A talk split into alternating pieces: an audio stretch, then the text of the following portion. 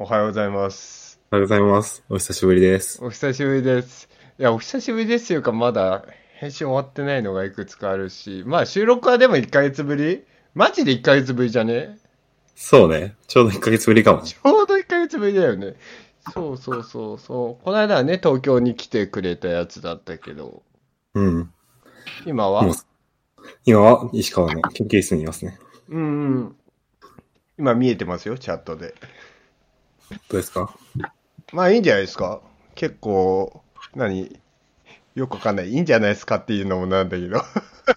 まあ、まあまあなんか研究室っぽい感じだよね。ああ、そうね。あれでしょ？マイク新しいの買ったんでしょ、ああ、そうね。確かに。この前から変わったことといえば。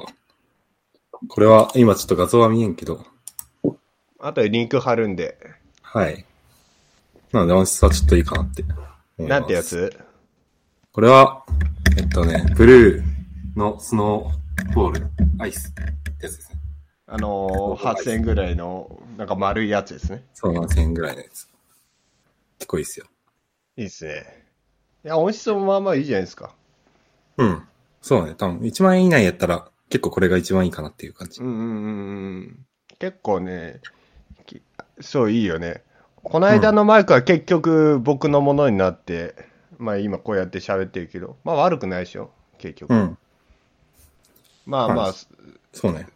そんなこんなで、ね、あのー RJ トークスね。あれ、なんかオープニングあったよね。忘れてた。あったっけ？ちょっとまだ決まってないと思レイとジャスティンのみたいなやつないっけ？ないか。う。それはまあ募集、募集中ということで。あ、オッケーオッケーオッケー。まあね、今日はね、ちょっと特別会なんですよね。あのー、なんでしょゲスト会ということで。う。そう、ゲスト会なんですよ。いつもこうニュースをね、紹介したりとか、テック系の話題とかしてるんですけどね、こう、直々にできたいっていう人がね、来たんですよ。っていう話ですよね。そういう経緯なの？え、違うの？なんか、夜電話かかってきて、お前らのラジオに出たいんだけど、みたいな。あ、そ、そうだね。そっちから来たえ。そうだった、そうだった、そうだった。ということで、あのーゲスト紹介させていただきたいんだけど、なんだろう。俺ら、レイとジャスティンって言ってて、フルネーム出してないんだけど、なんて呼べばいいんだっけ、この人。あのーそれも含めて自己紹介お願いします。どうも、どうも、ボブです。どうですか？ボブヨロコンのボブね。ボブさんと、えっ、と、レイさんと、えージャスティンで今日はお送りしていきますという感じですね。ではよろしくお願いします。お願いします。じゃあちょっと改めて自己紹介をお願いします。はいえーどうも、ボブです。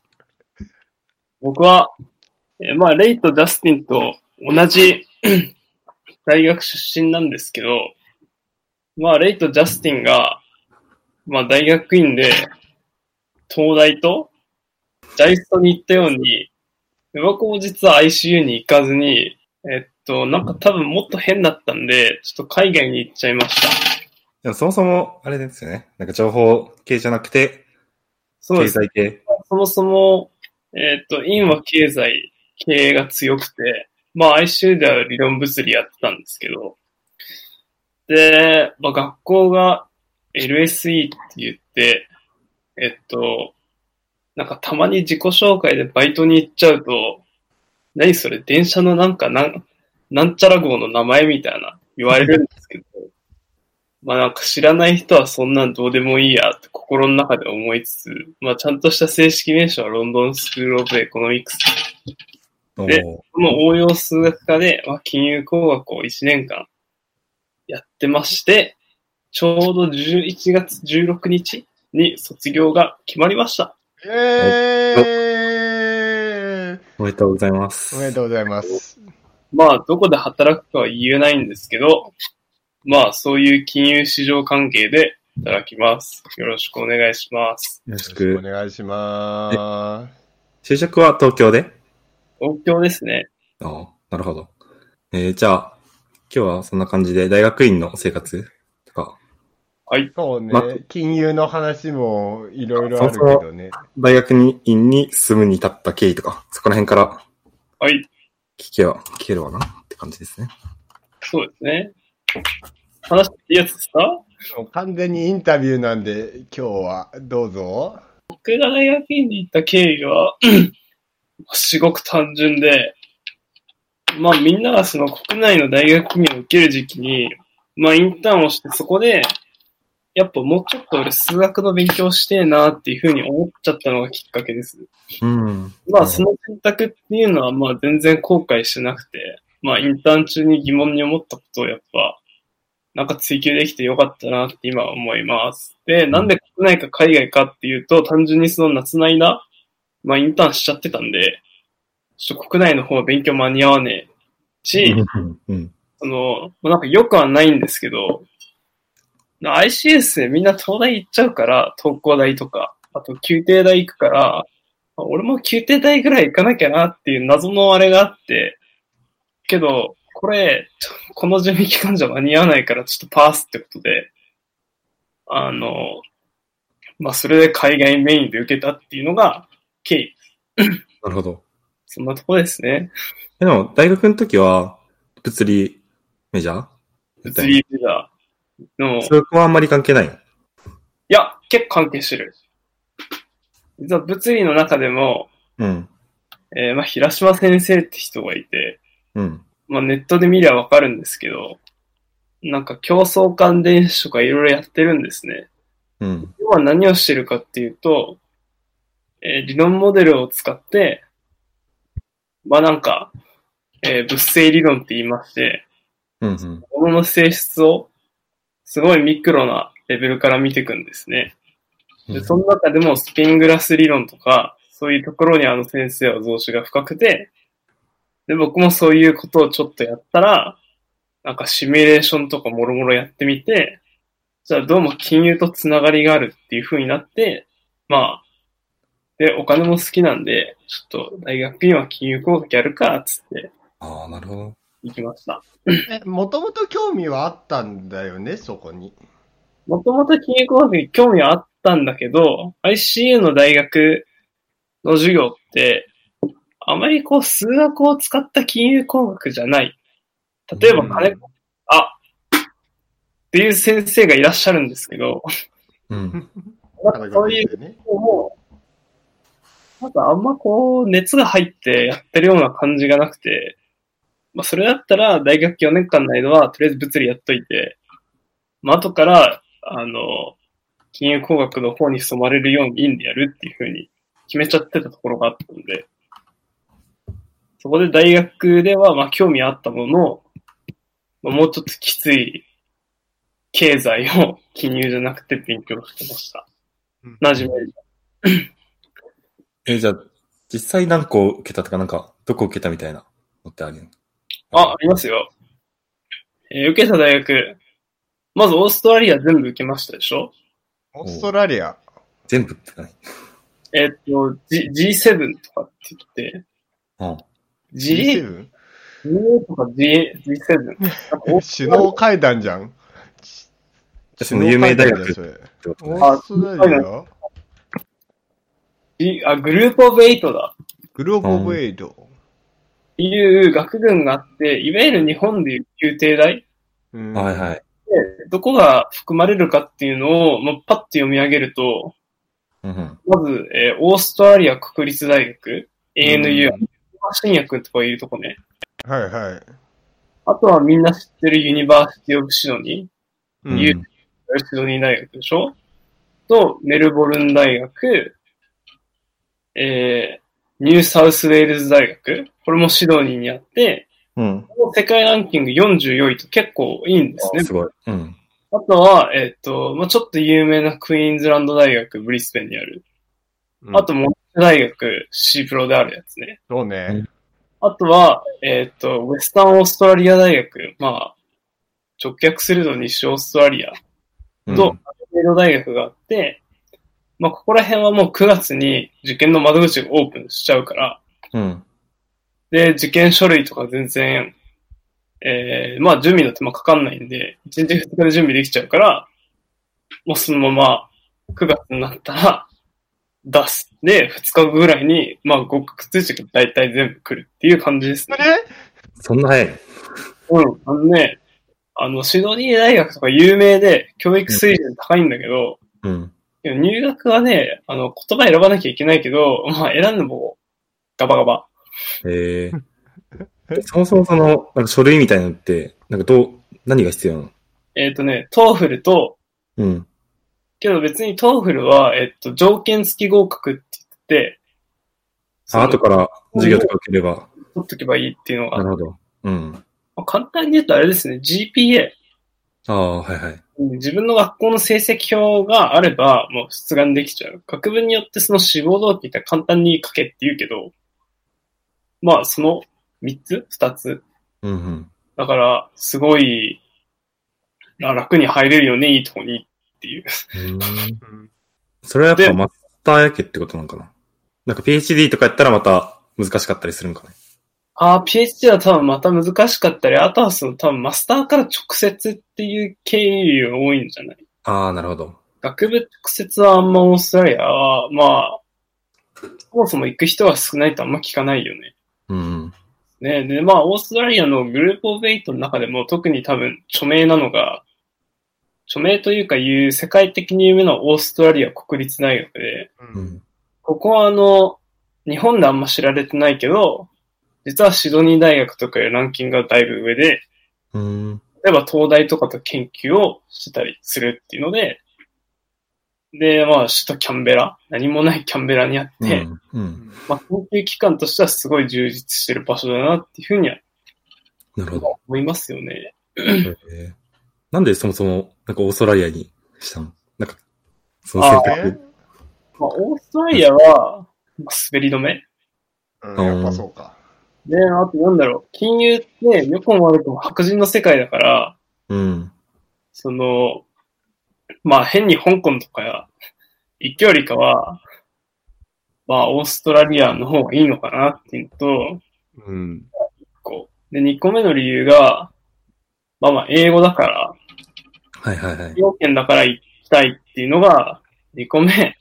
3つ目は単純に行ったことのない国で、うん。まあ旅行半分、うん 一年もしあまあ、あるね。1年半とかしてみたいから、オーストラリアっていうすごい単純な理由。なるほど。ーなるほどね。まずへデータサイエンス系の学部が充実してるんだよね。えへえそうなんや。そう。っていうのもあって、うん。コンピューターリテラシーつけながら、金融っぽいトピックやって、まあソフトウェアエンジニアになったり、データサイエンティストになったりするのは、まあありといえばありかなっていうのをそのうんうん時から、なるほど。オーストラリアに行った場合には。それで、あの、決めましたね。みんな多分もっとちゃんとした志望動機だけど、俺はそんな、ないから。まあ大体そんなもんなんじゃない？うん。でそれがまあ9月のこと？ですよと。9月ですね。なるほじゃあイギリスに移りましょうか。はい。はい。え、オーストラリアとイギリスだけ？だけ。結局、香港とかシンガポールも視野に入れたけど、うん。まあ、オーストラリア滑り止めで決まったからいいかなっていう。で、えーイギリス、イギリスはですね、全然順調じゃないんですよね、僕の大学の受験は。まあ、どこを受けたかっていうと、5校ぐらい受けて、そのうちうん2つ滑り止めでチャレンジ校3つなんだけど、うん。えー滑り止めがマンチェスター大学と、ウォーリック大学で、滑り止めと言ってもどっちもその、マンチェスターはなんだっけ？まあなんか、何かが27位とかで結構世界的にもすごかったり、ええなんかビジネススクールがちょろっと有名らしい。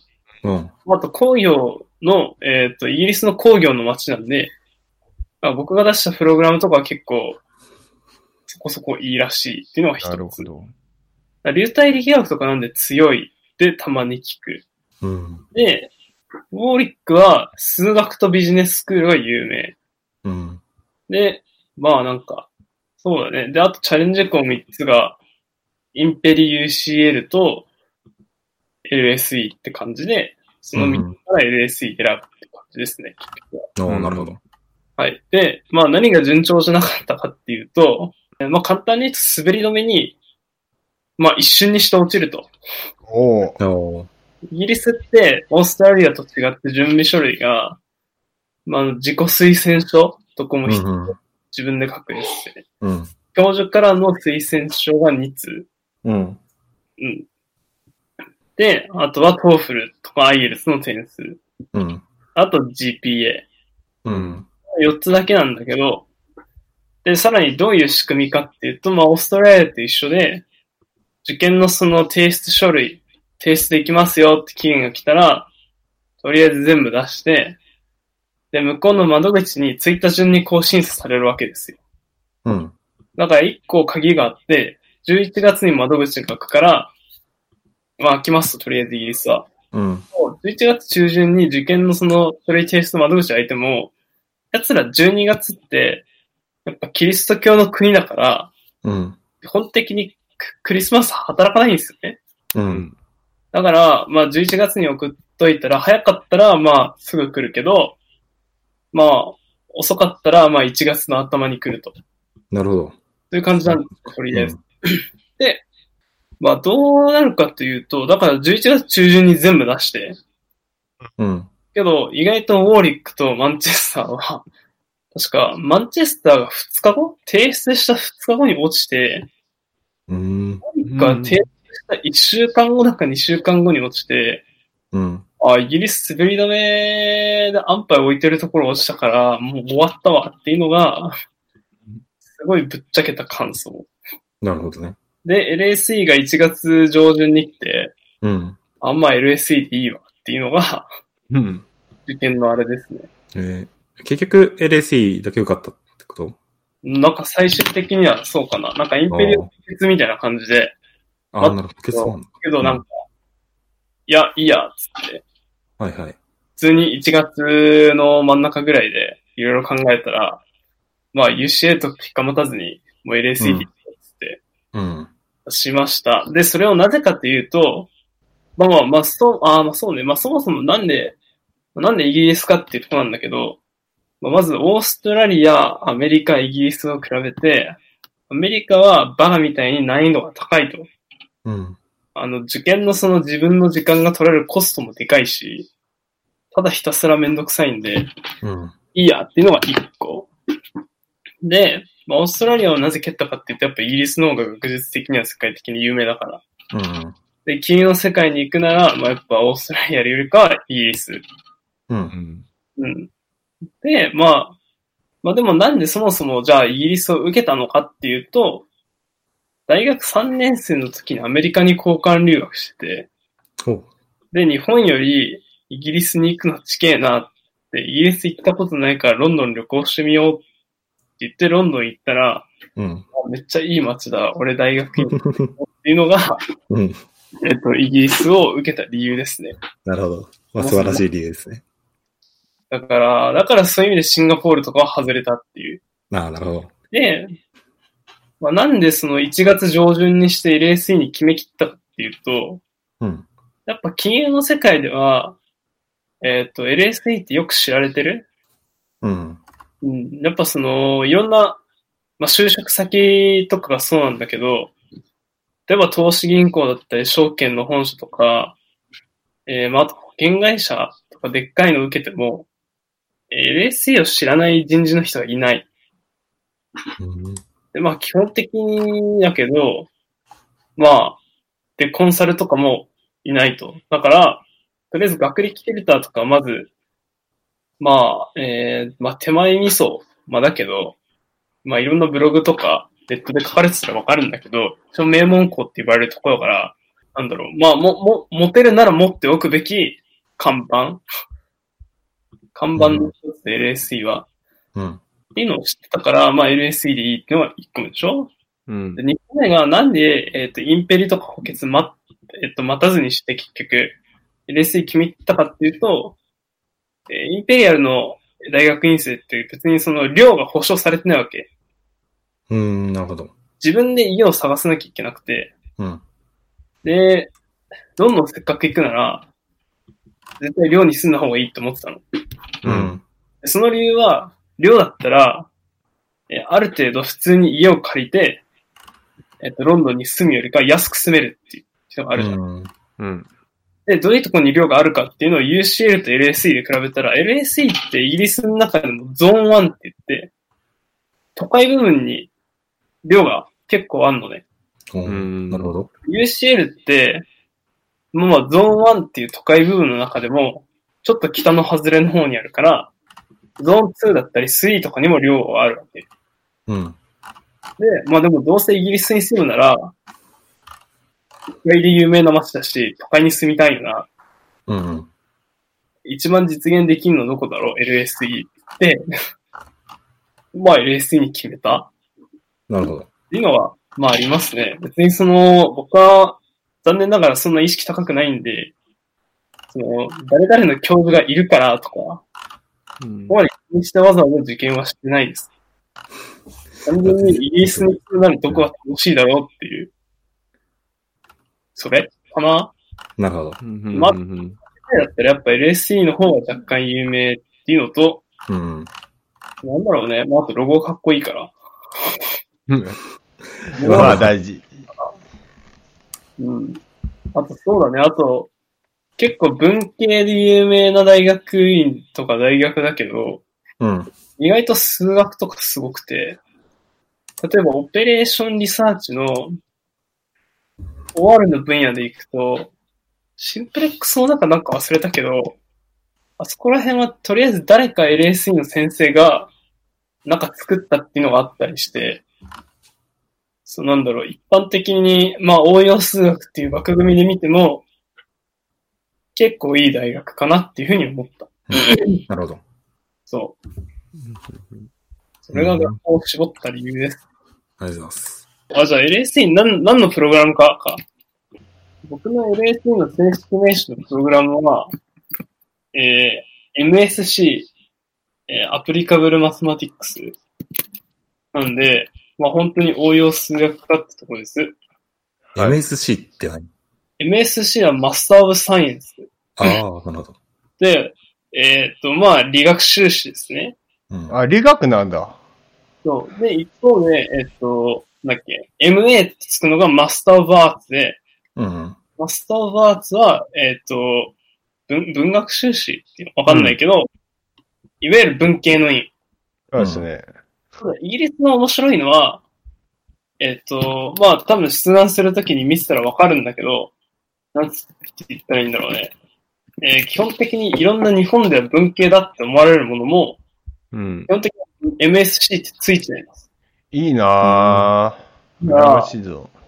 えっ、と、ツイッターとかで面白いのが、マーケティングやってたんだけど、あれ？俺理学修士じゃんとかって言って理系院生になっちゃうとか。なるほど。例えば、今例を一個挙げると、えっ、と、どれにしようか？な。まあ MSC ヒューマンライツとか、うん。ヒューマンライツって人権に関するさ、うんうん。トトピックっていうかコースなのに、あの、これも理学修士ついちゃう。うーん。うーん。変わっているんだよね。LSA は基本的にほとんど MSC、MA ないんじゃないかな。うん。なるほど。例えば、ジェンダー、メディアカルチャーとかさ、思いっきり文系じゃん。うん。これも MSC ついちゃってますね。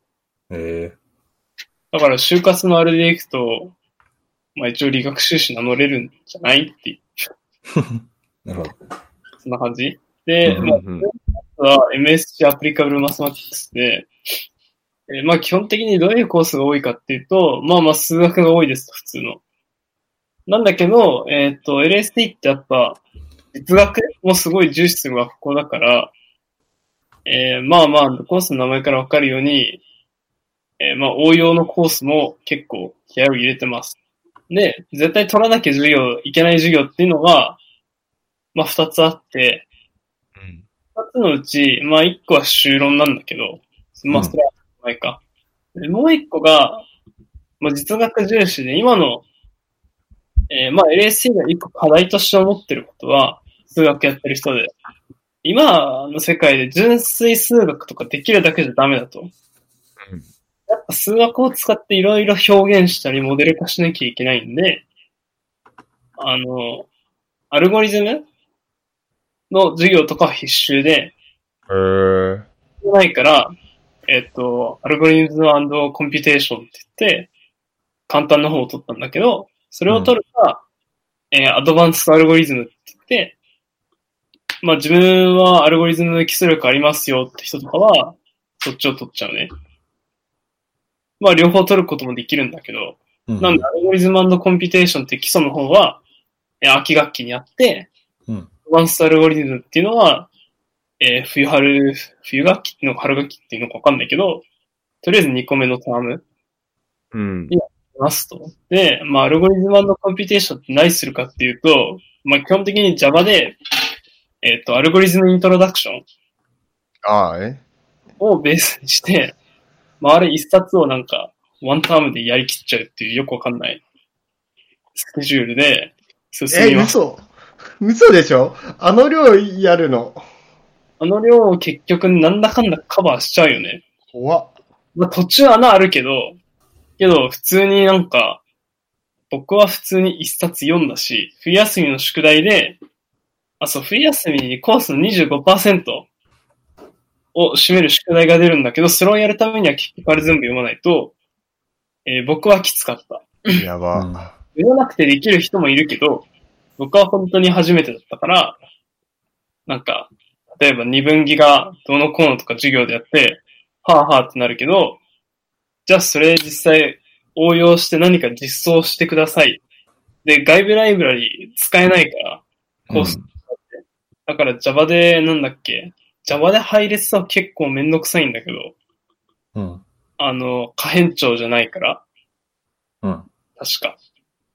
うん、固定長とかだったから、なんか、それをうまく for loop で回すとかってなったりすると、まあめんどくさい処理とか必要だし、っていうので困ったりした覚えがある。で、一方で、アドバンストの人は何をするかっていうと、まあ僕は受けてないから知らないけど、もうちょっとその、なんか Google の、なんだっけ、検索エンジンのやつとか、うん。ちゃんと勉強したい、その後ろにある理論とかを、まあ、ちゃんとやったりするらしいし、結構真面目に NP 問題とかやるらしい。うん。へえ。だから結構ね、みんなバリバリコードかかけてびっくりするっていう感じですね、Java で。うん。で結局みんな Java がめんどくさいからって言って Python、Python で一回自分で実装してから Java やってみたりする人も多いから Python もかけちゃいましたっていう人も多い。うん。あ、なんか、だからそういう意味でね、あの、慣れるまでは地獄で、僕とかは結構苦労したけど、その、まあ今振り返るとやってよかったなとは思う。う。うんん。例えばいろんな問題も結局、このアルゴリズムの考え方で、ちゃんと要件定義して、分解して何が足りてる足りてないとかも、多分この、この授業で自然とそういう考え方が身についたから、それは良かったなって思う。で修論の授業は、話しなくなったけど、まあ、いわゆる修論ですと。でも日本と違って、いや、面白いのが、まあ、修論とはいえ、な、まあ、なんか、な、長いレポートうん。みたいなもん。うんまあ、基本的に放任主義ですと。日本みたいに教授とつきっきりでラボでなんかと癒されるよりかは、淡々と進んでって、もう自分の研究室とかもないし、っていう感じかな。で、LSE のやり方は、なんか教授たちが、まあ、修論っていう授業があって、まず秋学期の、えー、初め一週、二週間目から確か、6週間目ぐらいまでプレゼンをするわけですね、教授が。うん。こういうプロジェクト準備してますって。多分合計40個ぐらいあったかな ?4、50個あって、その中から自分の興味のあるやつを選ぶ。そう。で、どういうトピックがあるかっていうと、まあ LSE ってやっぱ社会科学とかもへの応用性が大事だから、1個は金融工学系でしょ？うん。で、もう1個はその、ネットワーク系？ネネットワーク系？ネットワーク系？グラフ理論うん。グラフ理論ああ、え、えーうん金融で？する人も多かったり、あとはなんだろう、もうちょっと、えー意外と幾何学系とか、あもう数学だね。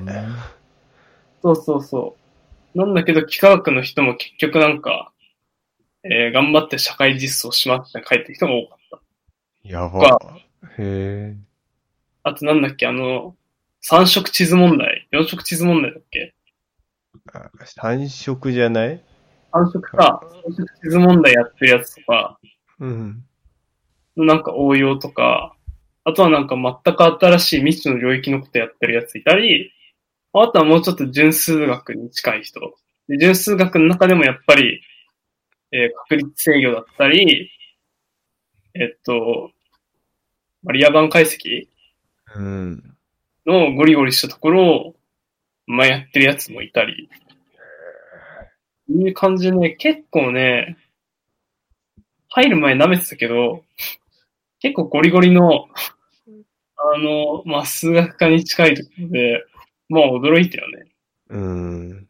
うん。うん。で、まあ他のじゃあ、自由な選択授業はどういうのがあるかっていうと、まあいろいろあって、まあ数学科の中でも例えば、ゲーム理論とか、これ経済に近いだよね。でそう、グラフ理論の授業があったり、理算数学と、うん。うん。僕が取った、まあ最適化のうち、まあ、れれ連続時間最適化ってやつ。あとはなんか、工学に近いやつ。符号理論とかやってる人々、うんクリスト速度論、まあ関数解析とか、まああとは不完全情報ゲーム理論だったり、まあなんかね、いろいろそういうのがあったり、あと、個人的に取った面白い、あ、じゃあ取った授業をごめん、長くないから言うと、まあ連続時間最適化でしょ？うん。まあえっと、まあリスク計測と様々なマーケットのモデル化。あとは、えー数理最適化。うん。うん。と、その、さっきの修論と、アルゴリズム基礎でしょ？であと、他のデパートメントから授業を取ることもできて、LST って統計学部が結構有名なのね、意外と。みんな知らい。ないけど。だから、統計学部の確率過程と、うん。あとは、えっと、まあ、ファイナンスがやっぱ、お目玉の学校だから、看板学部だし、だからファイナンス学部の、えっと、まあ、リスク計測とファイナンスのための、まあ、定量分析っていうのを、まあ、履修しました。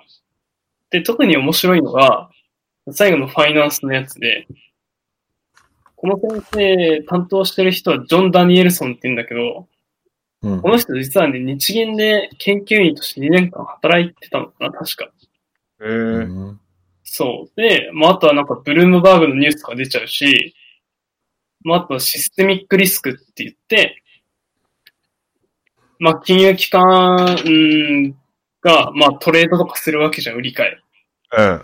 理解してるうちに、金融機関同士の中で、例えば、ポジションって言って、例えば何かの資産買いすぎとか売りすぎとかで、なんだろう、その、そのアクション自体、ポジションを取るっていう行為自体のリスクってものを結構専門的にやってらっしゃる方で、うん。結構いろんな学会の、に発表しに行ったりとかしてて、で、面白いのが、例えば、俺は今日これからオランダに行かなきゃいけないから、授業を早く切り上げるね、とかって、スーツケースを学校に、授業の教壇の横に置いて、なんか本当はなんか4時半とかだったかな忘れたけど、4時半とかに終わるんだけど、4時15分ぐらいに出てって、さあ、これから飛行場だ、飛行場だ、とかそのまま学会に行っちゃうとか、クレイジーなへえ、すげえな。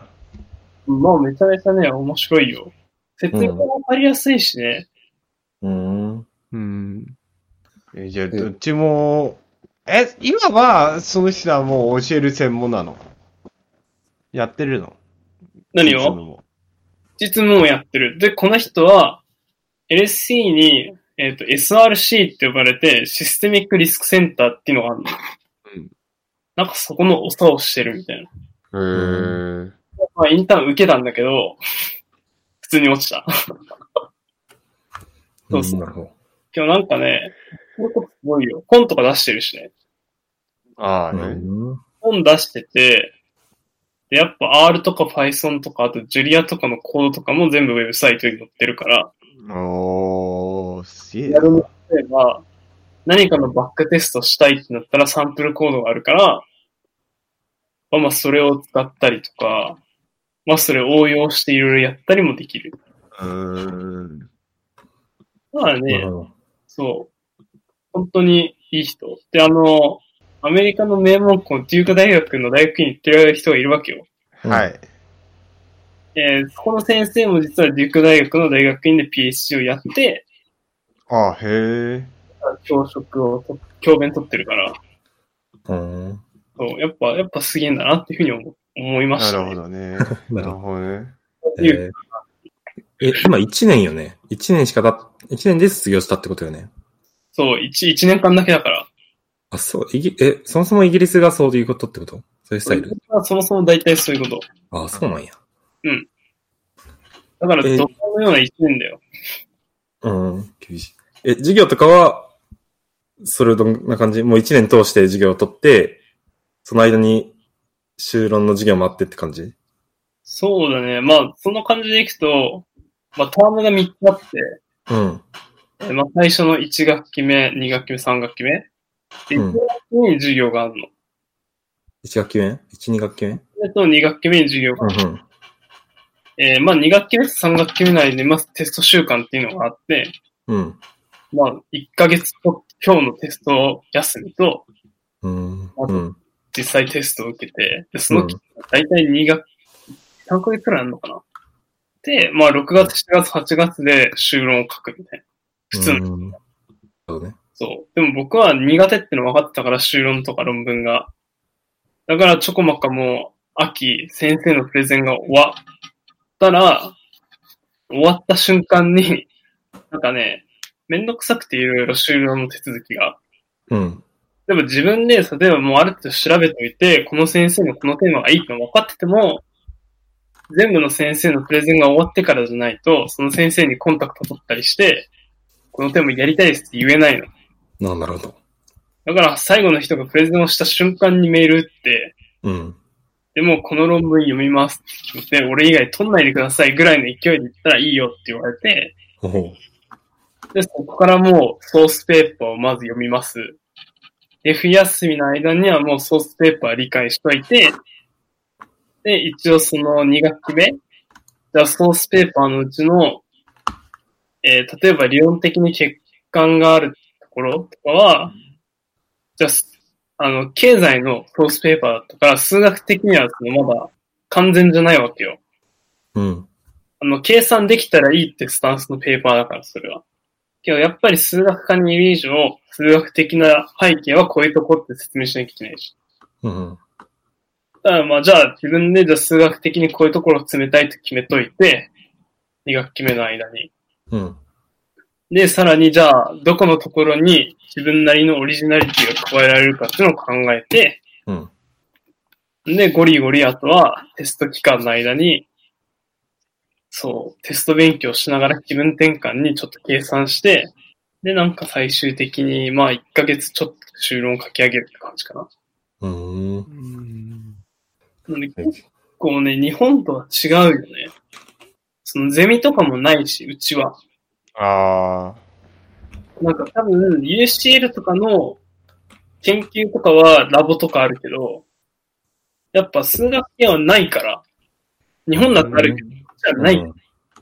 金融工学とかだと、いかに自分で全部やるか、そこに結構かかってると思う。なるほど。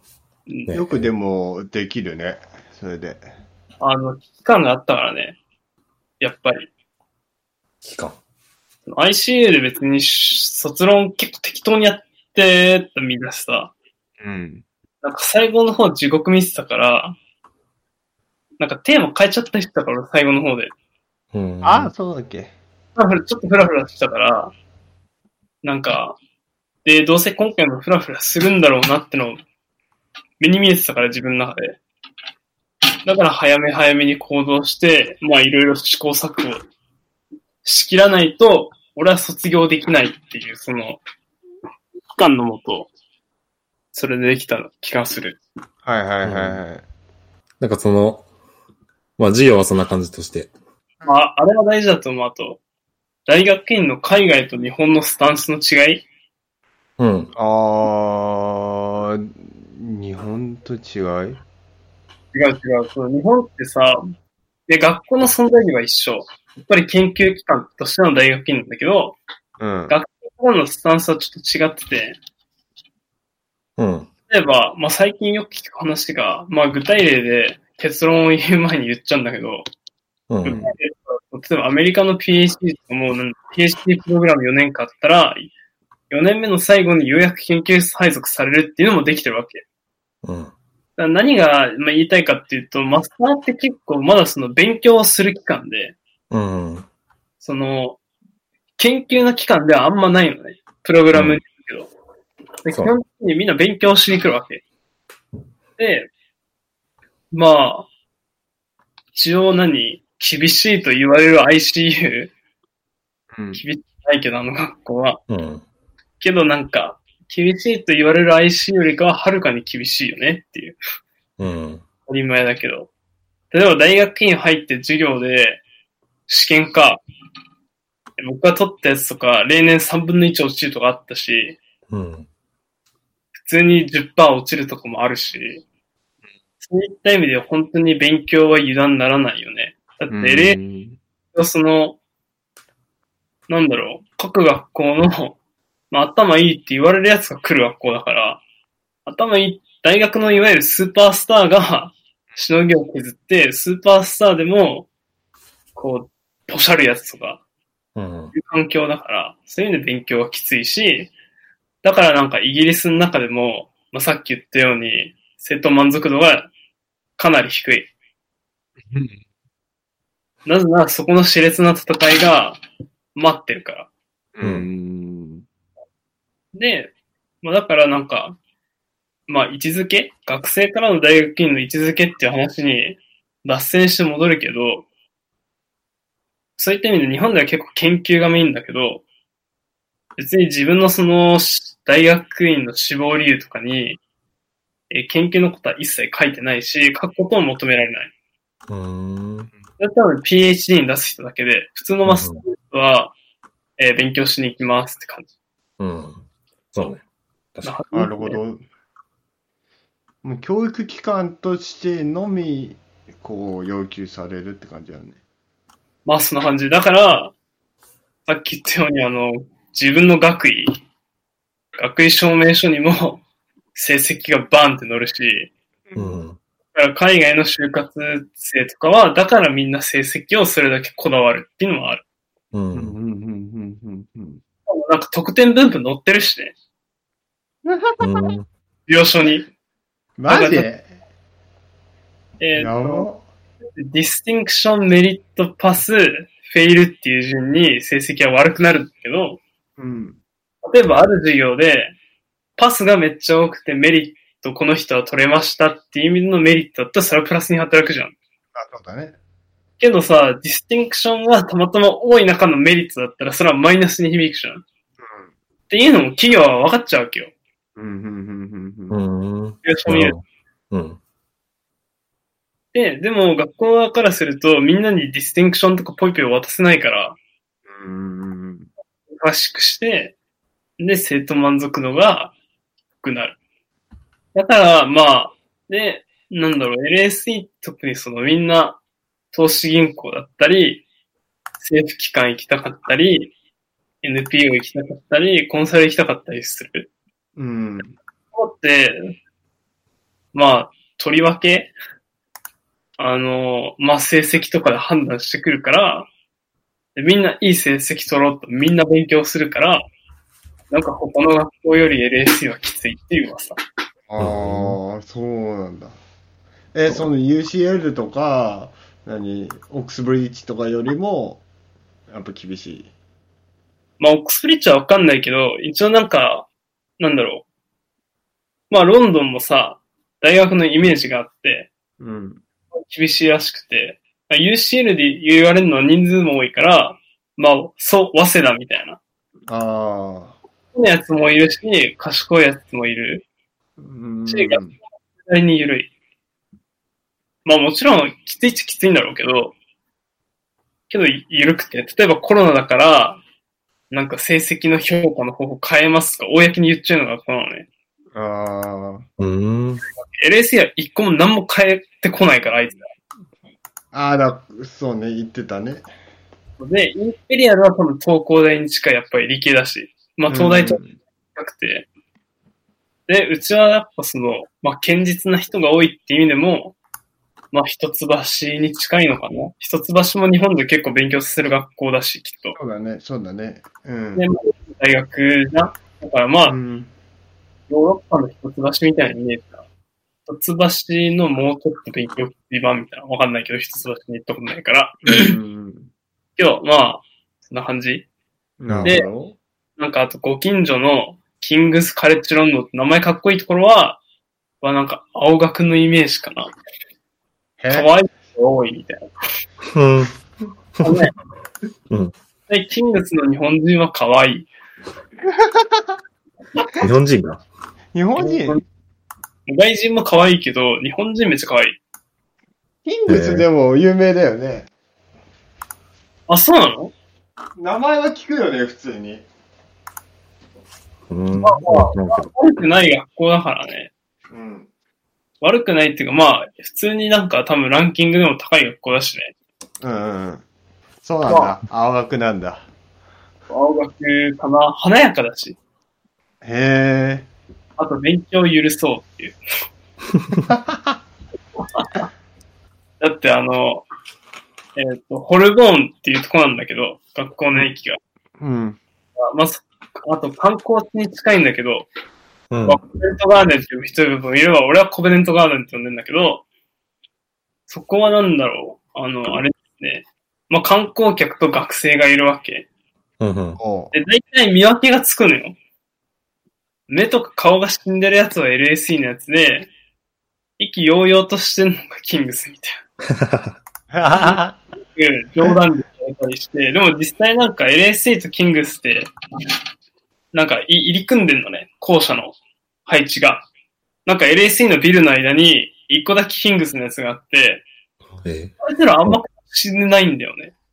なんか LSE のところから出てくる人ってなんか、まあ、友達と喋ってるやつなんか明るい感じだけど、基本的に下向いちゃってる人とか、自分の世界入っちゃってるやつとか、うん。あとはどっかなんか顔をまっすぐ歩いてても、なんかどっかしら顔不安そうにしてるやつが多くて、えー。まあなんかまあもう言われてみりゃそうだよねっていう、うーん。そういうなんかね見分け方がある。うん。なるほどね。遊びの派手さ？うん。とかも、やっぱ学校ごとに違ってて、えーインペリアルはやっぱり陰キャ。いわゆるエンジニアみたいなのがいるんだろうな、みたいな。あ、東工大ね？東工大ね？東大、東大の理系なんだろうな、みたいなんで、うん。UCL はやっぱ早稲田だな、みたいな。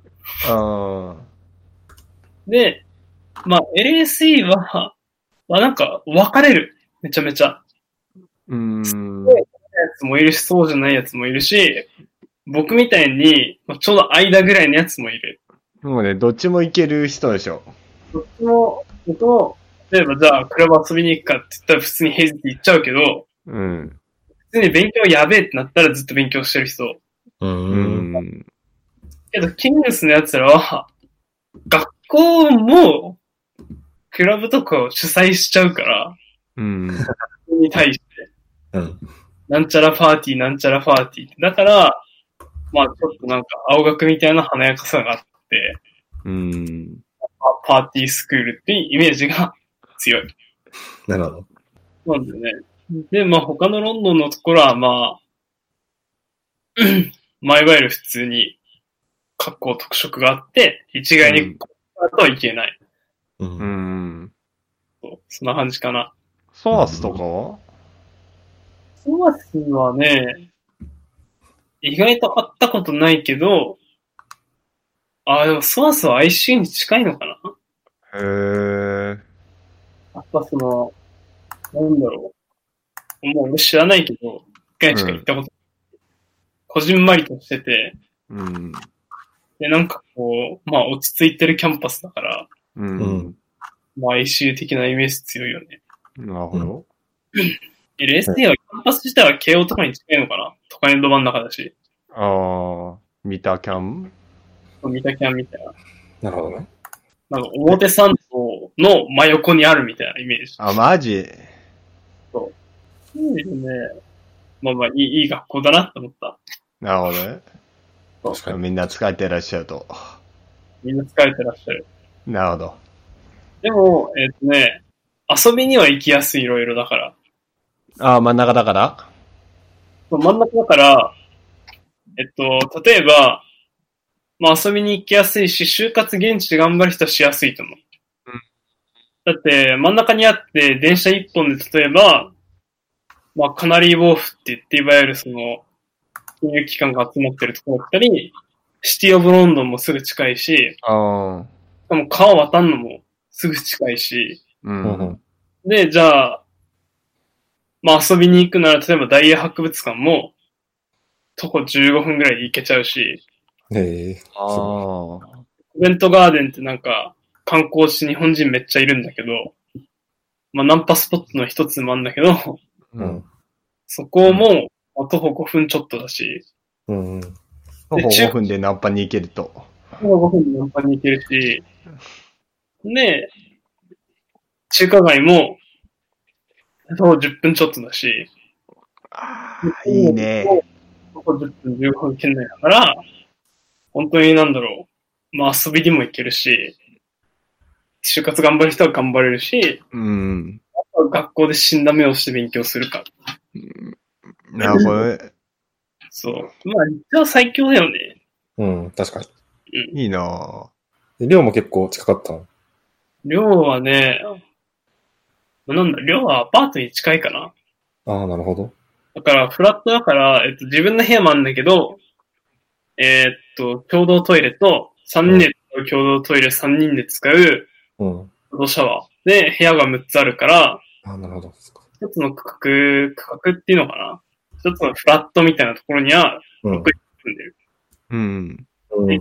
呼び放題だし、僕とか日本人の友達とかをたまに集めて飲み会とかをしてた。ああ、いいうね。ん。まあ、キッチンとか綺麗だったしね。あ、そう。そう。汚い量じゃなくて、めっちゃ綺麗な量。あ、いいね。ええそう。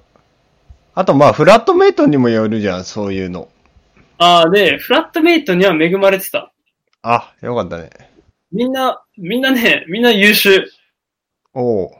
例えば、え、全員名前は、名前は挙げられないけど、う。う。んん。え、進路とか言ってくと、う。ん。まあ、一人は LSE の金融工学、金融工学科の金融工学だから、あ数理ファイナンス科の数理ファイナンスが本当にすごくて、それこそなんか、学部の時は、ヘッジファンドに勤めてる先生のもとで論文書いたり、うん。これから、まあ、ハーバードかどっか行くみたいに言ってて、う。うんん。PhD 受けるのも、え、一個も滑り止めないの？みたいな感じで、ハーバード、うん。イェール、あとスイスの ETH とか、うん。うん。とかを受けてて、なんかいくつかオファーもらってた。ええすげえ。現在の小学生ってやつでしょ、そいつは。うん。マッキンゼンの小学生？えっ、と、小学生っていうのは、あの、ほら、奨学金もらってる人？うん。いや、してるしてるしてる。マジ？っていう、なんかよくわかんないやつ。すごい。そけど、そいつはね、日本とかも旅行したことあって、う。うん。あ話し合うし、よく一緒にふざけてた。ええあとはなんか、LSD の学部出身で、で、学部でなんかめっちゃいい成績取ってるよくわかんないやつ。LSD の学部って多分めっちゃむずいんだよ。あ、そうなんだ。個人的になんかマスターのやつよりすごいんじゃないかなみたいな、ある意味。えへえ。えまあけど LSD の学部でもすごい優秀な成績取ってるやつが、うん。あといたり、でそいつはなんだっけ？やっぱ政府系に行きたいみたいな。うん。政府系か PhD に行くっつって、結局 PhD かなみたいな LSE の。っていうすげえやつと、あとは学部ケンブリッジのやつが来てて、うん。へえで、そいつのお父さんが外交官？おうお。母さんが外交官かな？わかんないけど。っていうあ、もう、いわゆるエリートオブエリートよ。そうね。後輩から生まれたエリートがいて、でコンサルでしょ？ロンドンで働いてる。おおもう一人のやつは、もともと新聞記者かなんかやってたんだけど、LSE のジャーナリズムは世界、まあ2位かなんかだから、とかっつって、ジャーナリズムやって、またそういう道に入ってくったやつと、あとマレーシアから来てるやつがいて、で、そいつはいわゆるあれだね、フォーチュン50だっけ？ー。うん。フォーチュン50系のどっかに入ったのかマジ？やば。すごいね。戦略系からオファーもらったか、いわゆるコンサルに行くかみたいな。そういう意味ではね、なんか、すごいフラットメイトに恵まれたよね。そうね。すごいね。あの、頑張りとか、話を聞くと、俺もちょっと頑張んなきゃな、みたいな。うーん。そういうので頑張れた。うん。うん。あれだよね。あのー LSE の人がいるから、学部とかはもう全然バラバラなんだよね。学部はバラバラ。とか、それこそ、えっ、と、国籍で、国籍というか、学校で行くと、どこだっけ？コペンハーゲン大学？そのマッキンゼーの小学生のやつ。コペンハーゲンだし、ケンブリッジだし、LSE だし、あと、どこだ？えっ、と、えっ、と、ダブリン？うん。うん。まあ、なんかあとは、どこだイエそんな感じかな。うーん。で、一人だけ ICU ICU、どこですかっていうね。だってね、なるほどね。どんなのみたいな。っていうのが一人ちょぼんっているって感じですね。なるほど。うん。いや、すげえなトメイトはね、すごいよ。すごいね。いや、なんかそういう人ってやっぱ知り合えるのが、えっ、と、この学校のいいとこなんだろうな、みたいな。うーん。やっぱ意外と考えてること一緒なんだなとかさ。うーん。ああ、でもここはやっぱあいつらはこういうもの考えんだとか、あって、例えば政治への関心度ってやっぱ向こうの方が上なんだねとかさ。ああね。例えばその、ブレグジットって一概に、まあいい悪い言えないじゃん。うん。やっぱフラットメイトの中でもそこは割れてて、えー、あ時間ぐらいずっと討論してた。えあ、なるほど。確かに。ちょうど同じ時期やった。もうちょうど同じ時期だったから、うんうん。ああ、そうだね。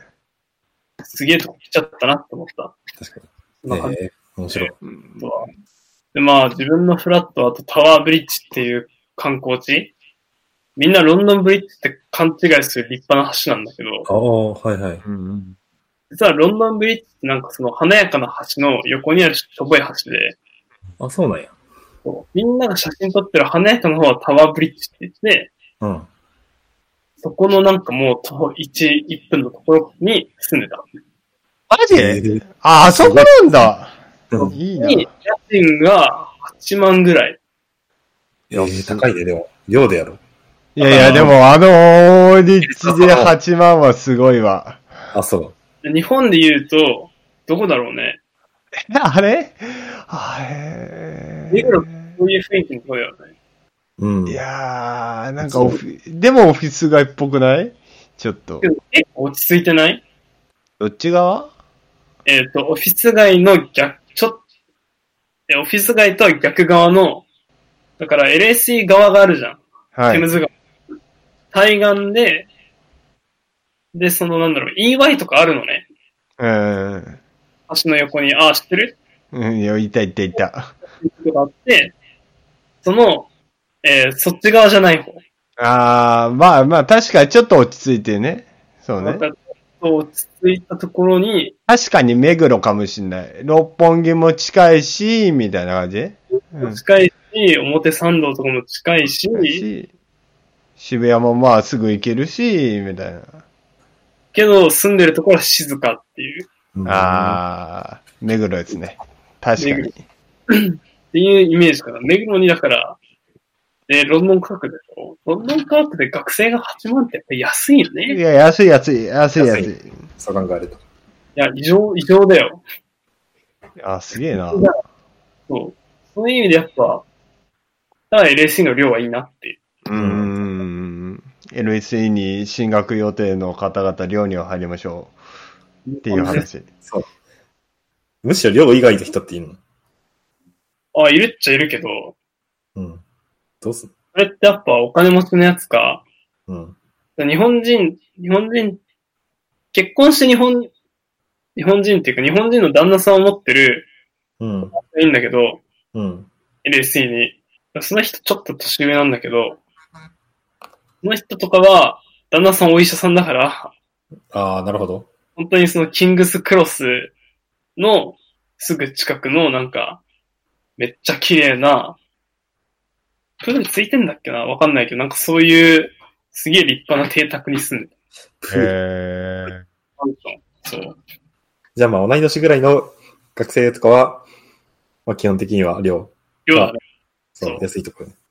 で UCL の人とか、うん、UCL の人友達とは結構キャムデンっていう、ロンドンの北側の、また観光地ら辺に住んでた。うんえ夜ちょっと怖いかな歩くと。けど、今は基本的に安全なとこにしかない。ああ、なるほど。違いもある。いいね。ああ、まあいい大学だよね。え、それだけ聞くとすごいね。まあでも、勉強は大変だし、みんな死んでる顔してるし、しごかれる。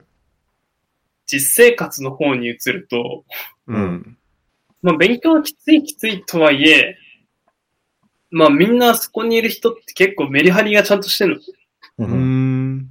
で、だから、結構メリハリを持って勉強したから、うんえーと自分のことでいくと、まあ、週末は全部スポーツで大体潰れます、遊びに行くか。もうんう、スポーツ、あれじゃない？そうサッカーもやるし、クイッチもやる。あ、そう、クリッチ。そう、クリッチ？の話は後にしようか。まあいいや。日常でいくと、まあ普通多分月曜日から話すけど、俺がどれぐらい遊んだかっていうのを示すためにも土日から入ってるとして、う。うんん。大体遠征があるときは金曜のもう昼から授業を切って遠征のところに自分は電車で行くんだけど、うん。土曜日大体クイズで潰れますと。うん。で、まあ遠征があれば日曜日もクイズする。うんで、。その2回でしょ、うん。うんそうじゃなかったら日曜日は日本人の駐在員がいるサッカーチームでサッカーをしていく。ほうんで駐在神っていう風に思って日系が絶対いいっていう風に思った。う。うん。なるほど。でッケー。で、まあ日曜日はあと夕方とか夜はやっぱ勉強する。あなんだかんだ日曜日は結局ね、6、7時間は絶対勉強してた。あ、あすごい。すごい。ちょっとやって、またサッカー行って、眠い中やって、なんだか7時間、9時間。で、その後に、月曜日が来るのか。月曜日は、まあなんか授業受けます。授業と授業の合間は図書館にいます。で、俺は夕方6時、学校から歩いて1時間のところでフットサルをクイズの人とやるっていうのがあったから、あの、本当は授業が6時までなんだけど、俺は5時10分ぐらいに教室を出てってこっそり。まあ、バレてんだけどね。20人か、十何人しかいないし、俺の就労の先生だったから、それ。書いてんだ。就労の先生に、いや、イギリスにせっかく来てるんで、本場でサッカーやらせてくださいってって毎回言ってた。なんだそれ？潔い。自由すぎる。笑われていいよって言われて言ってて。うん。だから月曜日はそこで結局家帰るの8時半、8時から9時ぐらいでしょ。はいはいはい。で、まあ、またちょっと勉強して、寝るのが1時。うん。生活あるときは、その後、ボスキャリ期間は 面接とかがだいたいその後入ったり、マジ、うんやばで、火曜日も、ボスキャリの時期はだから、えまあ朝面接があれば、例えば5時に起きます。で、面接します。学校行きます。で、その日はもう一日勉強。うん。やれあればまた夜面接だけど、なかったらもう、出したら11時とか1時、11時から1時の間に寝る。うん。で、水木もそんな感じ。うん。だいたい起きるのが5、6時でなんかしして、寝るのが10時から1時の間。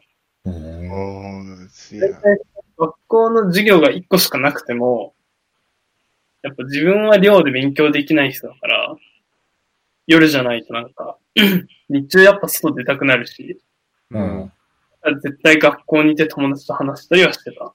うんんうんそういった方が俺は勉強できたから、図書館でよく勉強したかな。うん。で、金曜日は、まあ前言ったように、あのもう遠征あるときは授業の気分じゃないから、うん。学校にそのままスーツケースとか持ってって、うん。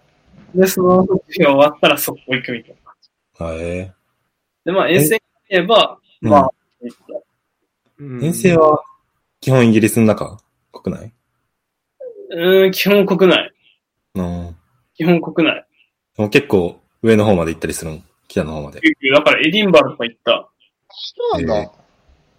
めっちゃ綺麗だったね。でしょ？そう。あと、マンチェスター行ったり、オックスフォード行ったりもした。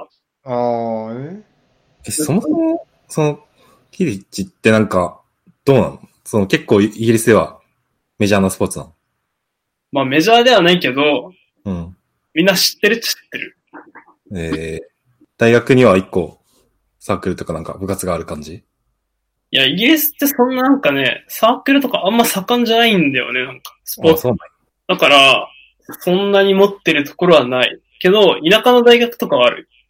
やへえうん。ロンドンのところでやってる人々は知らないけど、でも、オックスフォードもチームあるし、ケンブリッジも、まあ、なくなったかわかんないけど、まあ、存在してたし、うん。あとはなんか、うん、田舎のウォービックとかあったりする。うーん。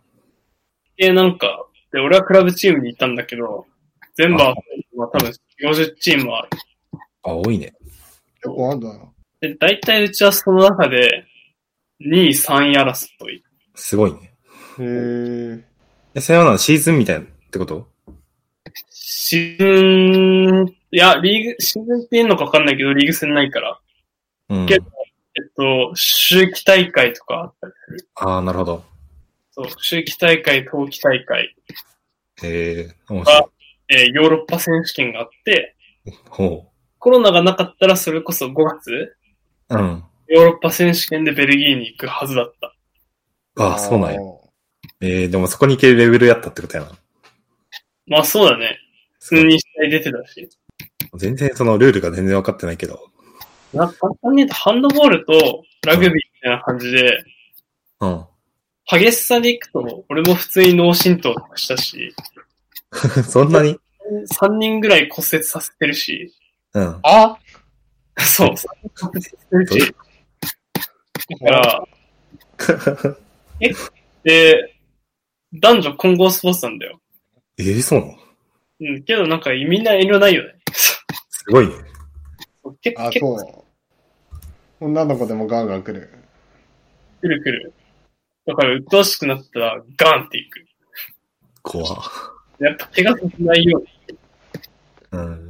男の人はさ、みんな、えー日本人の自分よりでかいから遠慮なく行くけど、うん。女の子はさすがにほら、不必要に力加えたらさ、かわいそうじゃん。まあね。そこは見極めてる。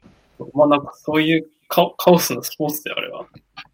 えそう面白い面白い。ー。なんだろう、みたいな。短いしね。あ、そうなんや。まあだからメリハリがあって好き。あーどんくらいなの試合時間とかって？えっとね、なんか18分は固定なの。やっぱいやそう、でも18分後に、なんかゲームを決めるための、まあ俺が見てないから知らないんだけど、ススニッチっていうの、あうん。スニッチね。役の人が出てきて、スニッチ役の人はどうするかっていうと、尻尾みたいなのぶら下げてんの。うん。チームから尻尾取りを一人ずつ派遣して、その、尻尾を取れっていう。尻尾をああ。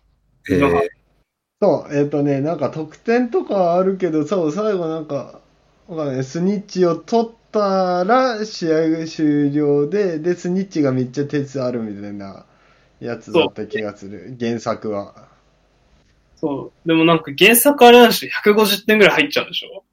うん、そこまで覚えてないけど。うんって言われて、あ、そうなんだ、みたいな。でもリアルでそれやったらさ、そんな点数入んないからさ、終わりじゃないって、えー、だから、あの、30点。で、10うんえー得点の単位が1点が10点だから、1回入れると10点だから、まあ、うんうんまあ確かに150点は無理やな。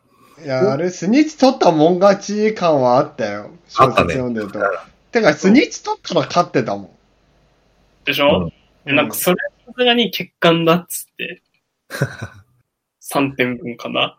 えー、なるほど。え、そうなんだ。ハリーポッターの飛んでないバージョンみたいな感じ？飛んで。ないのああ、YouTube で見たら結構激しさがわかる。うん。う ん面白いね。まあ確かに、そもそも激しかったしね、あれの映画の中では。原作読んでないんだ。読んでない読んでない。見てもないんだ。見てもない。すごい。さ、今日こうん。怖いものは怖い。だからで、あれさ、本も太いじゃん。本分厚いじゃん。本、分厚いね。俺はあんまなんかね、物語とかね、魔法とかそんな興味なかったから、うん。俺興味ないものとことん興味なくって集中力飽きちゃうから、だからそれでなんか、なんか毎回開けて読んでみって言われて読んでみるんだけど寝てて諦めた。なるほど。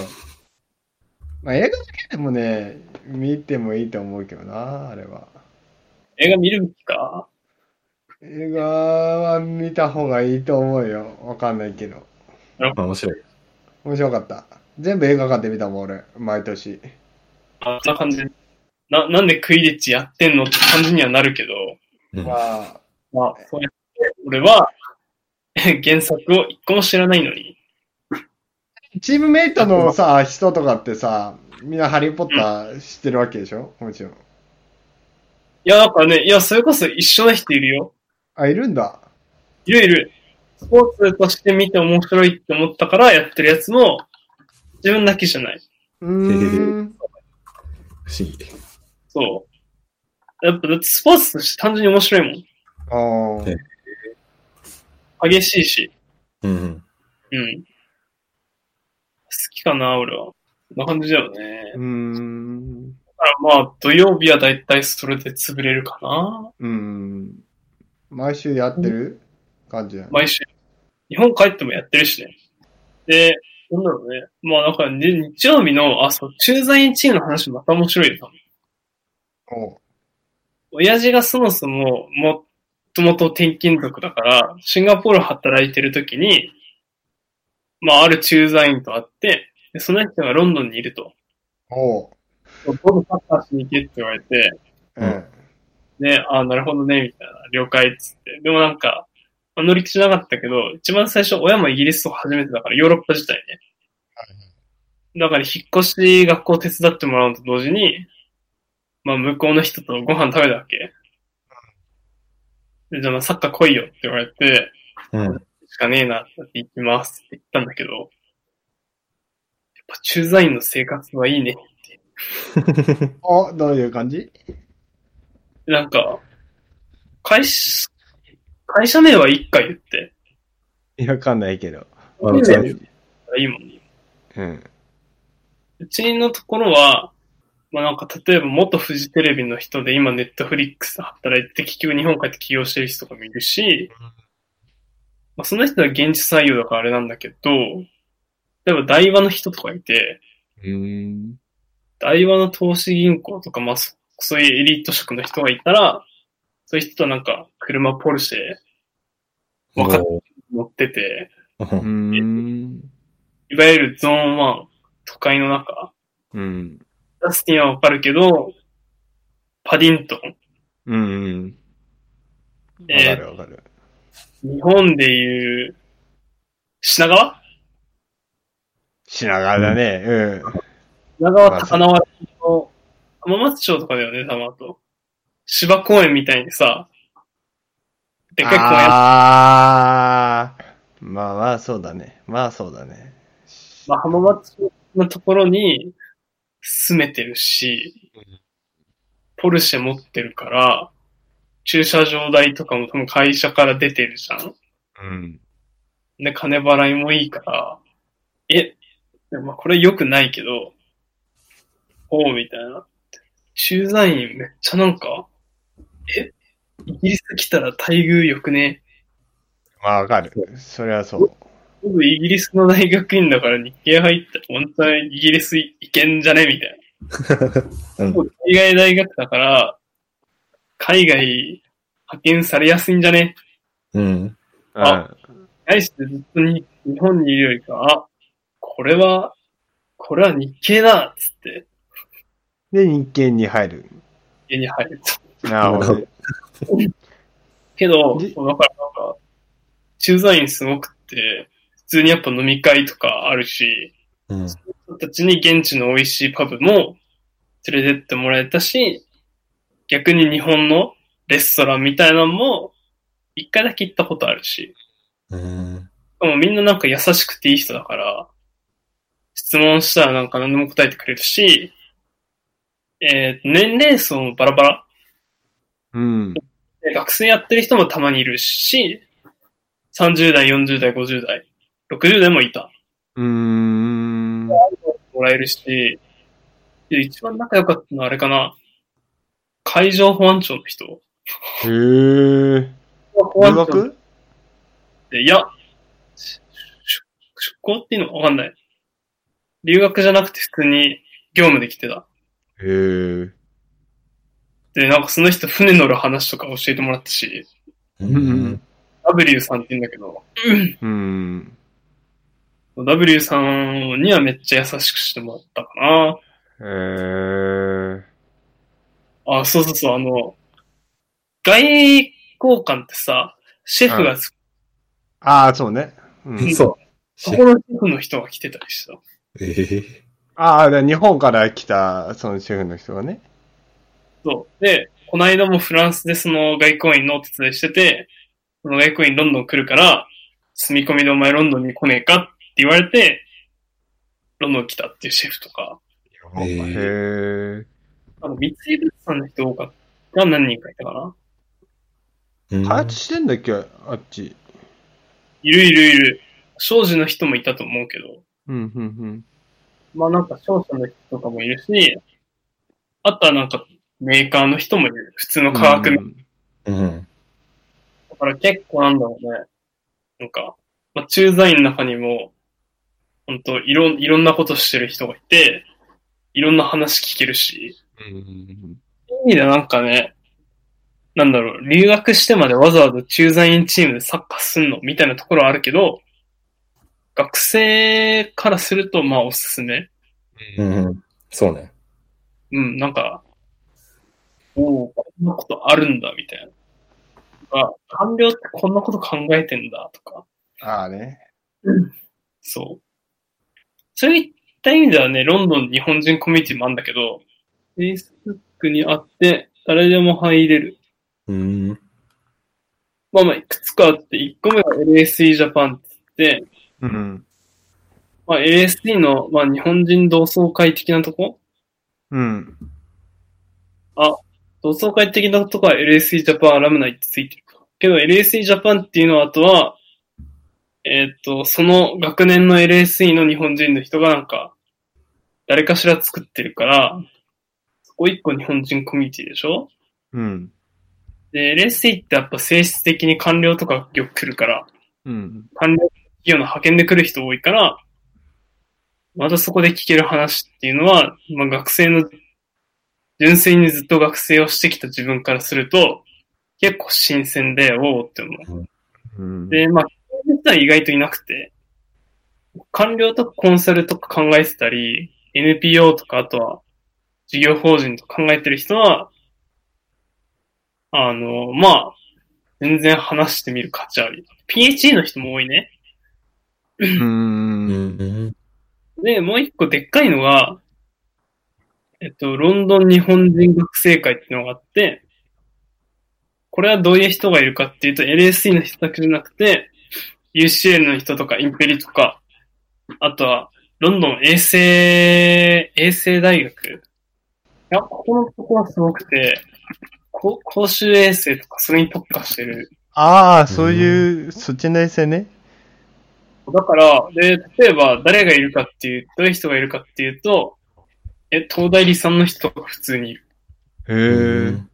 それこそ初めて東大理産の人に会って、なんか意外と気さくな人だなっていう偏見があったから。いやいや確かに。うん。いや、なんか普通にいい人で、ううんん。何でしたね、ロンドン、ロンドン大学衛生熱帯医学大学院。うん。で、なんかそこでモンテカルロやってる人とかに会った。へえ。でもなんかまあ、そういう、本当に、えっと、学校がバラバラうん。人が集まってるコミュニティがそこ。うん。で、大体、でパブ会やってたりする。うんうん。で僕も入りはパブ会。パブ会っていう。そう。パブパブに。パブ会で、まあ、何、レスタースクエアっていう、まあ、いわゆる日本でいう渋谷みたいなところで、月一で、まあ、パブに集まりましょうってことをやってるから、うん。で、いろんな人と、まあ、話せばいろんな人を知れるって感じかな。うんうん。うん。うん。で、まあ、年齢的にはやっぱり自分たちと一緒ぐらいの人もいるけど、もうちょっと上の人が多い。でも、企業の派遣の人が多いから、ロンドンの大学院って。よくいる人の種類はまた官僚が多いよね。まあ、主催者が多かったこともあって、あ、もとも、ん？主催者が総務省かどっかの人？うん。へえ。総務省か経産か忘れたけど、そこら辺の人だから、うん。そこら辺会話に人が多かったり。うん。あうん。たまになんか人事院の人がいるから、あ。それを考えてる人は、人事院引けますよっていう、そういう点もあるよ。うん。あの、うん。金融の人には会ったことないね。いや、そうなんだ。意外。日本人でいない。まあ、違う集まりに行ってる可能性が高いけど。ああ、まあ、多分それは、そうかもね。にもやっぱり。わかんないけど。金融の人もでもいるはずだけどね、普通にね。まあ、いるはずだけど会わないよね。うーん。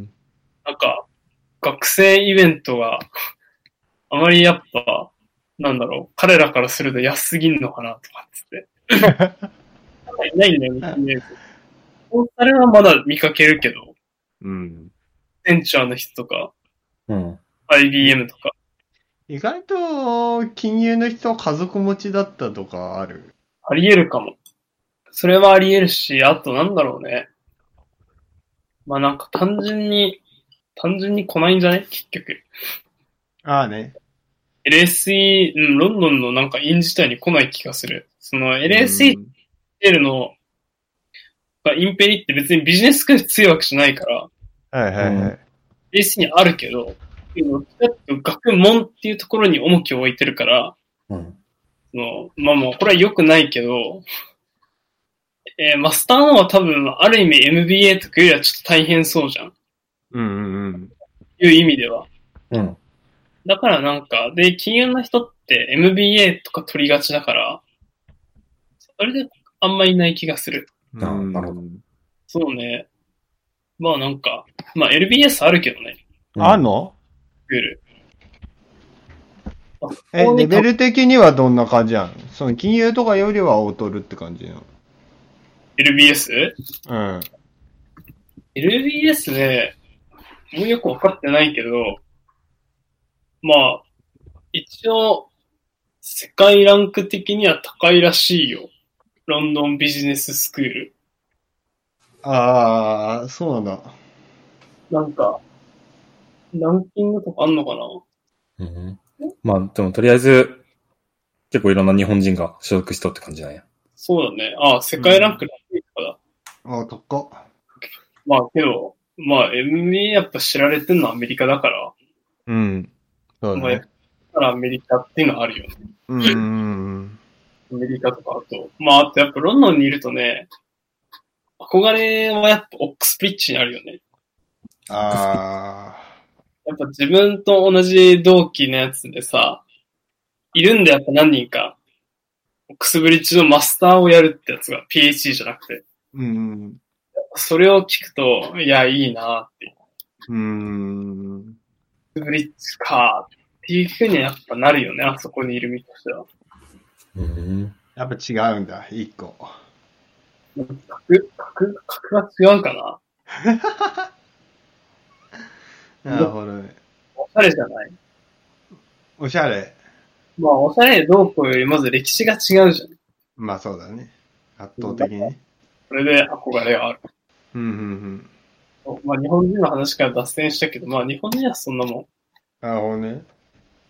そうまあ、なんだろうね。まあ、あとはなんだろう。うーん。まあ、ロンドンの生活でまあ気にした方がいいことは、でもなんかオープンで言うことかな。どういうこと？そのオープン、自分が、まあオープン、オープンというかフレンドリーというか、いろんな人と会ってもとりあえず嫌な顔とか、変な態度出さなければ、何かしら繋がれるわけで、うん。ああね。こうそのネットワークって多分、まあネットワークってさ、良くも悪くもこう、人が大事じゃない。うん。どこで働くとか、結局大事じゃん。何が好きか。で、やっぱロンドンにいる日本人って結構、まあ自分の何が好きとか分かってる人が多いから、うん。じゃないとわざわざロンドン来ないし、う。うんん。まあ、現地育ちの人もいるし、僕みたいにプラプラ好奇心だけで来ちゃったって人もたまにいるけど、けどみんなやっぱ、それであっても、なんか芯が強いから、みんなどっか第一線で活躍してる人いるし、いろんなところで。うん。うん。まあ、日本人でこれからロンドン行く人にとっては、まあちゃんと友達をたくさん作る必要ないけど、作れたらいいので、うん。うん。まあそんな変な、まあ人付き合いは大事にした方がいいよっていうなるほどね。かな。うん。そうね、確かに。まあ、ロンドンだけじゃなくて、いろんなとこに言えるけどね、それは。まあいろんなところにいるけど、うん。特になんか、うん、ロンドンは学生から社会人もいろいろ、うん、確かに。日本人率多いしね、街中歩いてても、あ、日本人だってなる。うん。うん。アメリカって意外とあんまなんないけど、ロンドンだと、あ、日本人、日本語、えってなるから。そんなんやね。ジンバラもなかったよ。やっぱロンドンは多いよね。そんなんは異常だよね。二乗以上。学部生もまず多いしね、日本人。人。UCL とか、うん。インペリアルとか、キングスは。LSE 学部生業3、4人しかいないからあれなんだけどね。ああ、そうなんだ。少ねえなう。ん。ここはなんかね、いい会なんだ。うん。なるほどね。それは、あね、で、コロナが来ちゃったわけだよね。コロナが来て3月に帰りましたと。うん。じゃあ試験期間の話する？試験期間の話？えーっと、だからコロナ前の試験期間と、帰ってからの試験期間と両方あるわけだよね。いや、でもね、僕はね、えーっと、授業が3月末まであって、3月中旬に帰ったから、うん。日本で試験期間を迎えた。ああ、なるほど。あ、そうか。あ、あれか。全部まとめてか。。そううんうんうん。でも、でもわかるけど、あの試験期間結構大変だよね。うん、大変だよね。死んだ。1ヶ月間マジで缶詰になって勉強するよね。あの、う、うつになった。メンタル死んだ。俺まあ俺以外にもれず僕も鬱になって、うん。死にながら、なんか6科目って少ないって思うじゃん。うん。うん。日本にいて普通。まあね。まあ少ないね。けど、あの6科目違うよね、もみが。まあ、一科目ずつ違うんじゃない？俺だって多分、違うけど、9科目ぐらいあったもん、俺多分。よく9科目受けたね。9かな ?10 か。10科目だ。あの、死んだよ。だってお落としてんじゃん、俺。フェイルしまくってんもん、だって。だって LSE ってまずさ、6科目受けんじゃん。うん。まあまあ、4科目ぐらいは大丈夫だよ。普通に。まあ、うん。うん。2科目ぐらいやっぱみんな不安だもん。うーん。まあ本当にけ結構大変だったよ。朝8時に起きて、机に向かって1時、飯6時、7時、また勉強12時みたいな。うん。ただ1ヶ月やって、まあ途中だれるけど、ちょっとは。けど基本的には本当に1日10 12時間、14時間ぐらいは勉強してた。うん。で、また試験受けるんだけど、結局試験むずいっていう。そうね。そこまで準備してもやっぱ難しくて、うん。まあコロナってのもあって、家でやるなら、まあ学校としては当然難しくするんだろうけど、うん。これでもなんか、例えば24時間制限だと、だいたい16時間ぐらいかけてるし、うん。4時間のテストとか時間ギリギリだし、うん。解ききんなかったのもあるからね、4時間のやつで。4時間で。だから、まあなんか、け、結構大変だよ、あれは。うん。だから、くあの、これからイギリス行く人は意外とその6科目って少ねえって思うかもしんないけど、8科目とか、意外と大変なんで計画的に勉強すべき。あのね、24時間の試験とかってね、俺はなかったんだけど、すごいよね、その話もね。なんかちらっと言ってたけど、前に。あれはすごいよ。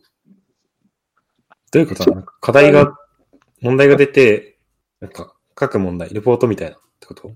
だからレポートをまあ24時間でやるっていうのは感じなんだけど、それがね、めちゃめちゃ難しい。うーん。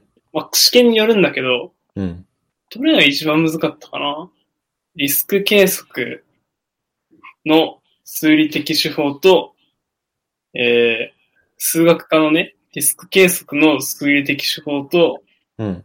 様々なマーケット、市場のモデリングっていう授業が、個人的にめっちゃ難くて、う。うんん。それとかはもう、本当は4時間で提出しなきゃいけないんだけど、うん。提出してる間に、なんか提出期限過ぎましたって出て、うん。ネットで送ってたから、それぐらいギリギリやってたのね。うん。ってなって、学校に急いでメールして、で、なんかなんとかやってもらって、結局大丈夫だったんだけど、う。うんん。それはなんかもう、で家でさ、試験受けてたら、レポートやってたらさ、普通になんか、まあまあまあ、試験50点は取れるんだろうって思うじゃん。うん。うんなんとなくね。全く思わなかったね。ええそんな難しいの？結局61点とかだったけど、で、61点でメリットって言って、まあまあ頑張りましたねっていう成績になったけど、帰ってくるまでそれ落としてると思ってたから、うん。本当にその、む、むずい。から、なんかゆ油断はしちゃいけない。俺油断してたから半分。で、なんか確率過程っていう授業がそれはめっちゃ難しいことで有名だったから、うん。それはちゃんと勉強してたし、当日もなんか勉強してた分大丈夫だったんだけど、それでも結局10時間ぐらいかけてうん。うん。たなえーそれで、全部日本で受けたってことよね？ぁ全部日本で来ましたよ。えーなんかコロナは、その、もともとイギリスの大学では、なんか授業をやりませんってなったの？授業っていうか、もう全部テストオンラインでやりますよっていう方針で、じゃあ日本に帰るかっていう感じになったってこと？いやもうなんか2月の途中からね、帰り出す中国人がいたんだよ。うん。イギリスで流行る前に。おう。で、え？ってなって、うん。こんな来るのかって思ってたら、なんか3月の第2、3週目かな？う。うんん。ブワーって感染者増えて、ああ、はいはい。で、その増える前までは親と前の週末に電話して、これは帰らないですっていう方針で行ったんだけど、結局なんか、帰る2日前ぐらいに、そこそ昨日の友達と、え UCL の PhD に進むすごい優秀な K さんと、うん。うん。優秀かつ美人な K さんと、帰るか、うそのん。決断早かったね。確かに。うん。いや、もうなんか、それぐらいね、結構怖かった。うん。ああ確かに。暮らし、いつも使ってるスーパーのパスタが全部、なんかないみたいな。うん。ああ、マジ。わかるわかる。俺パスタで生きてたから、うん。ついし。うん。あそこら辺住んでる人金持ちなんだよ。はいはい。こういう貧乏学生のためにパスタ残してくれやって思いながら、まあね。姉し帰るしかねえな、つって帰った。うん。なるほどね。そうだし、なんか、冷凍食品も全部ないし、うん。ああ、いいのそうか。肉から、やるしないし、うん、うん、うんうん。まあ帰るかみたいな。ええまあ、楽しかった。まあ、あといろんな噂あったしね。噂？例えば金曜日に、えー、だからその出てった週の金曜日に本当にロックダウンでイギリスから出れなくなるとか、ああ。ああね。俺もその噂を聞いた人だから、うん。なおさら怖えな、つってうん。帰った。事実そうでしょ？ロックダウンだったでしょ？まあ、ロックダウンだったけどね、結構らしいね、しかも。うん。それで出れなくなるから今のうちに帰るしかないね、つって帰った。うん。えじゃあ結構ギリギリやったんやね。いや、リアルギリギリだった。うん。私、日本帰ってみんな電車の中マスクしてんじゃん。う。うんん。で、それにまずびっくりしたけどね。あ、イギリスそうでもないいや、その時のイギリス別にマスクしてないもん、誰も。ええマジ？だってまだ3月中旬でしょ？う。うんん。うんしてないしてない。まあ、どこに売ってるかわかんないぐらいあんま売ってないしね。あ、そうなんや。や。そうは、そもそも。うん。そう大変そうや。まあ、やっぱマスク文化は日本だけなんだなってその時思った。確かに。うんうんうんうんなんか今でもあんましてないらしいしね。ヨーロッパの人。ああ、してないだろうね。うん。想像つかないもん。まあまあ、だからやばいんじゃないっていう。まあね。まあまあ、そうやろうけど。えうーん。あえじゃあ、食生活の話ちょっと出たけど。基本的には自炊？パスタとか？ね。ああ、基本的には自炊。だけど、めっちゃ安い。60ペンスのパスタ 500g。安っ日本で60ペンスっていく10円ら !120 円。あ、そんな？安い。まあ、60ペンスで、その時の時、ポンドが140円とか130円とか、本当に80円ぐらいで 500g のパスタ。めっちゃ安いやん。で、トマトソースの瓶も 450g で60ぐらい。ええ安いね。え、マジで？あ、それで昼と晩、昼と晩それでしょ？うん。弁当箱にパスタ持ってって、瓶持って うん。で、生鮮食品安いのよ。うん。うん。フルーツとかロンドン市内でだって、え、オレンジ4つで、4つ5つで1.2ポンド？うん。うん。だから160円？うん。?180 すごいね。円か180円めっちゃ安いじゃん。しうん。かも美味しい。うん。リンゴもそれぐらいでしょ？ピーマンとかも3つで100、まあ3つで140円だって一緒ぐらいか、日本と。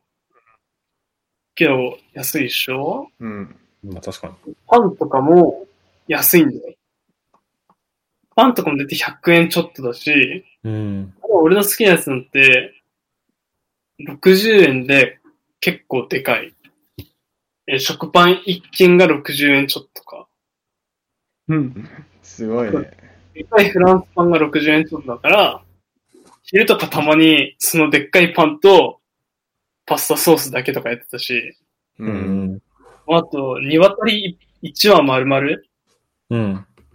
まあ頭とか切られてるけど、1羽丸々が400円。ええ安い。それ、のオーブン突っ込んで食ったり、あとはラビオリって知ってる？餃子っぽいやつ。ああ、はいはいはい。これに餃子みたいなやつで、トマトソースと肉とチーズが入ったやつあんのよ。うん。ええうまそそれとか、例えば、まあ日本でいわゆるその冷凍餃子あるじゃん。う。うん。それぐらいの値段で、冷凍餃子より若干安く買えるし、質高く。で、向こう例えば3つ買ったら、単価安くなるとかあるから、うん。日本って結構例えばさ、冷凍餃子3つ買ってもさ、単価かける3じゃん。うん。うん。でさ、結構ディスカウントの文化があるから、例えば3つ買って、冷凍餃子でしょ？冷凍餃子3つ買って500円とか。うーん。ええ安いね。だいたい600円とか540円ぐらい。うんもうちょい安い。うんあとなんだろう。あれだよ。ミールディールって言って、うん。コンビニとか、スーパーで、なミールディール商品っていうくくりの中の商品の中のジュースと、サンドイッチかパスタと、うん。あとポテチかお菓子買うと、えっと、単価無視で400円。うん。あるね。ええ2ポンドだよね。2そうポンドとか。日本面5ポンドとか。うん。もう場によるけどね、それは。そう、日本の3ポンドで、俺がよくやったのはコーラと、うん。ああ、じゃあレッドブルでも一緒なんだよね。だからレッドブルとええそう。うんパスタのトマトのなんか、一番高い2ポンドちょっとするやつと、あとお菓子も、あ、お菓子もってフルーツ買えるからさ、うん。健康に気を使ってカットフルーツで、マンゴーとかパイナップルとか、もう1ポンドちょっとでしょだから5ポンドのやつ、普通に買ったら5.6ポンドのものを、毎回2ポンドとか3ポンドで買ってた。うんへそんな感じかな。だから、スーパーを使えば結構安い。あ、そうね。ん。そうけど、えっと、外食したら高いっていうのは事実で、うん。普通のピザ？えっと、イタリアのピザ、まあ、イタリアンチェーンが多いってのもあるんだけど、イタリアンチェーンのピザ買おうと思ったらやっぱ1回1000円ぐらいかかるし、うん。あとは水たまに請求してくるとこあるし、あるね。ええし、まあ、っていうのはあるんだけど、ただ、イート東京っていうところがあって、うん。うんいいと定食屋があって日本食の、うん。あそこはリーズナブルで、うまい。1000円ぐらいで、それこそ本当に普通の定食を食える。うんええいいね。唐揚げみたいなやつとか、うん。カツとかもあるし、なんか面白い、なんかカツとか唐揚げ入ってるところにあと、ちょっと鉄火巻きとかついたりして、あうん。7ポンド、8ポンドええうん。ここはなんか重宝してた。うん。じゃあもう、普通にご飯とかも食べれたってこと？普通に、うん。そう、そこに行けばね、実際の時はやってないけどめんどくさいから。うん。けど、だからなんかロンドンの食事情は、俺はあんま困んない。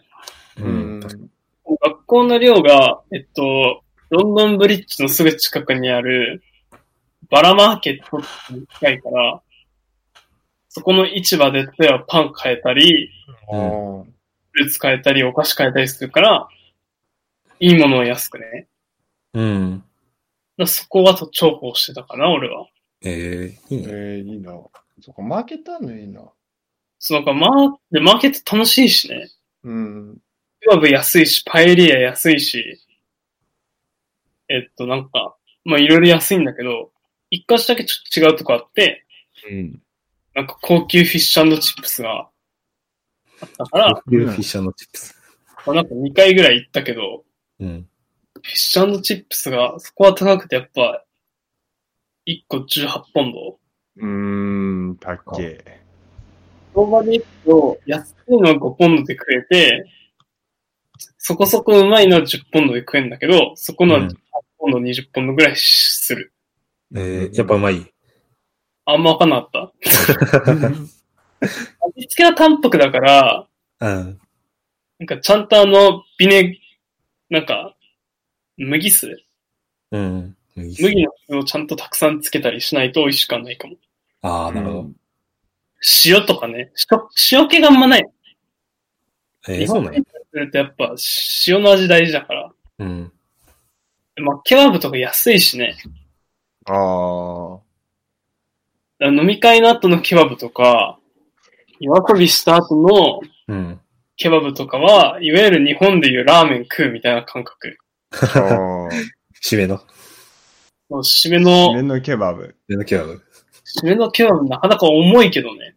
うんめっちゃ重いっしょ。重いけど、けど油少なめみたいな感じで、うん。そこの肉は脂っこいからきついからやめてって言うと、ちゃんと切ってくれる。えへーえ面白い。うん。あと、わかんない。自分がいたとこは安全だった。うん。だから夜ケバブスタンド行ってもよかった。ああ、なるほど。っていな感じでもケバブもやっぱロンドンの場所によって全然違うから、うーん。うん。いいのは東ロンドンだけど、そっちはちょっと治安が悪い。ああ、なるほどね。はいで、はい僕がいるところは、ちょっと高い。うん。値段は一緒だけど量が少ないとか、う。うんん。感じあと、パディントンとかは安い。うん。多分向こうはアラブ系の人が多いと思うんだけど、ああ、なるほうん。どね。うん。なんか、まあ場所によってもケバブ変わる？うん。けど、まあなんか食生活困んないよね。まああと、行ってほしいところはレバノン料理屋。レバノン？レバノン料理めっちゃうまい。全然想像がつかん。どういう系の料理？中東系の料理で、ケバブとかに似てるから、うん。なんだろう、肉？うん。ケバブの肉を皿に盛り、うん。パン、ケバブのパンもついてきたり、うん。ついてきたり、ああ。あとなんか野菜がね、お酢の味付けでうまい。へえ。それにヨーグルトソースつけたりするとさっぱりしてて、野はいはい。うん。菜とかうまいんだけど、肉は相変わらず脂っこくて、うん。もたれそうにはなる。なるほど。うん。あ、でも確かに美味しそう。けどめっちゃ、めっちゃうまいから、なんか日本にそれがあったらいいなってよく思う。食べたことないわ。レバノン料理とか。渋谷にあったよ、確か。あ、えー、本当に？そうなんだ。渋谷に、その企業に昔いた、名古屋出身のレイは絶対わかるけど、うん。名字が愛で、下の名前が N の子あ、はいはいはい。わかったわかっを渋谷で食べた。た。ええ。あれは？イギリスのお酒事情は？イギリスのお酒事情、え、ジャスティンはどうだった？俺は結構好きだったよ。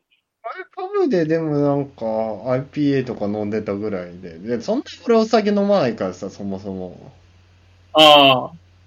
僕はね、僕は授業最後に行っちゃったからね、いいね。昼から。昼から、朝かな。朝からね。すごいね。あ、でもね、あの、エジンバラもね、あの、大学の中にバーがあるよね。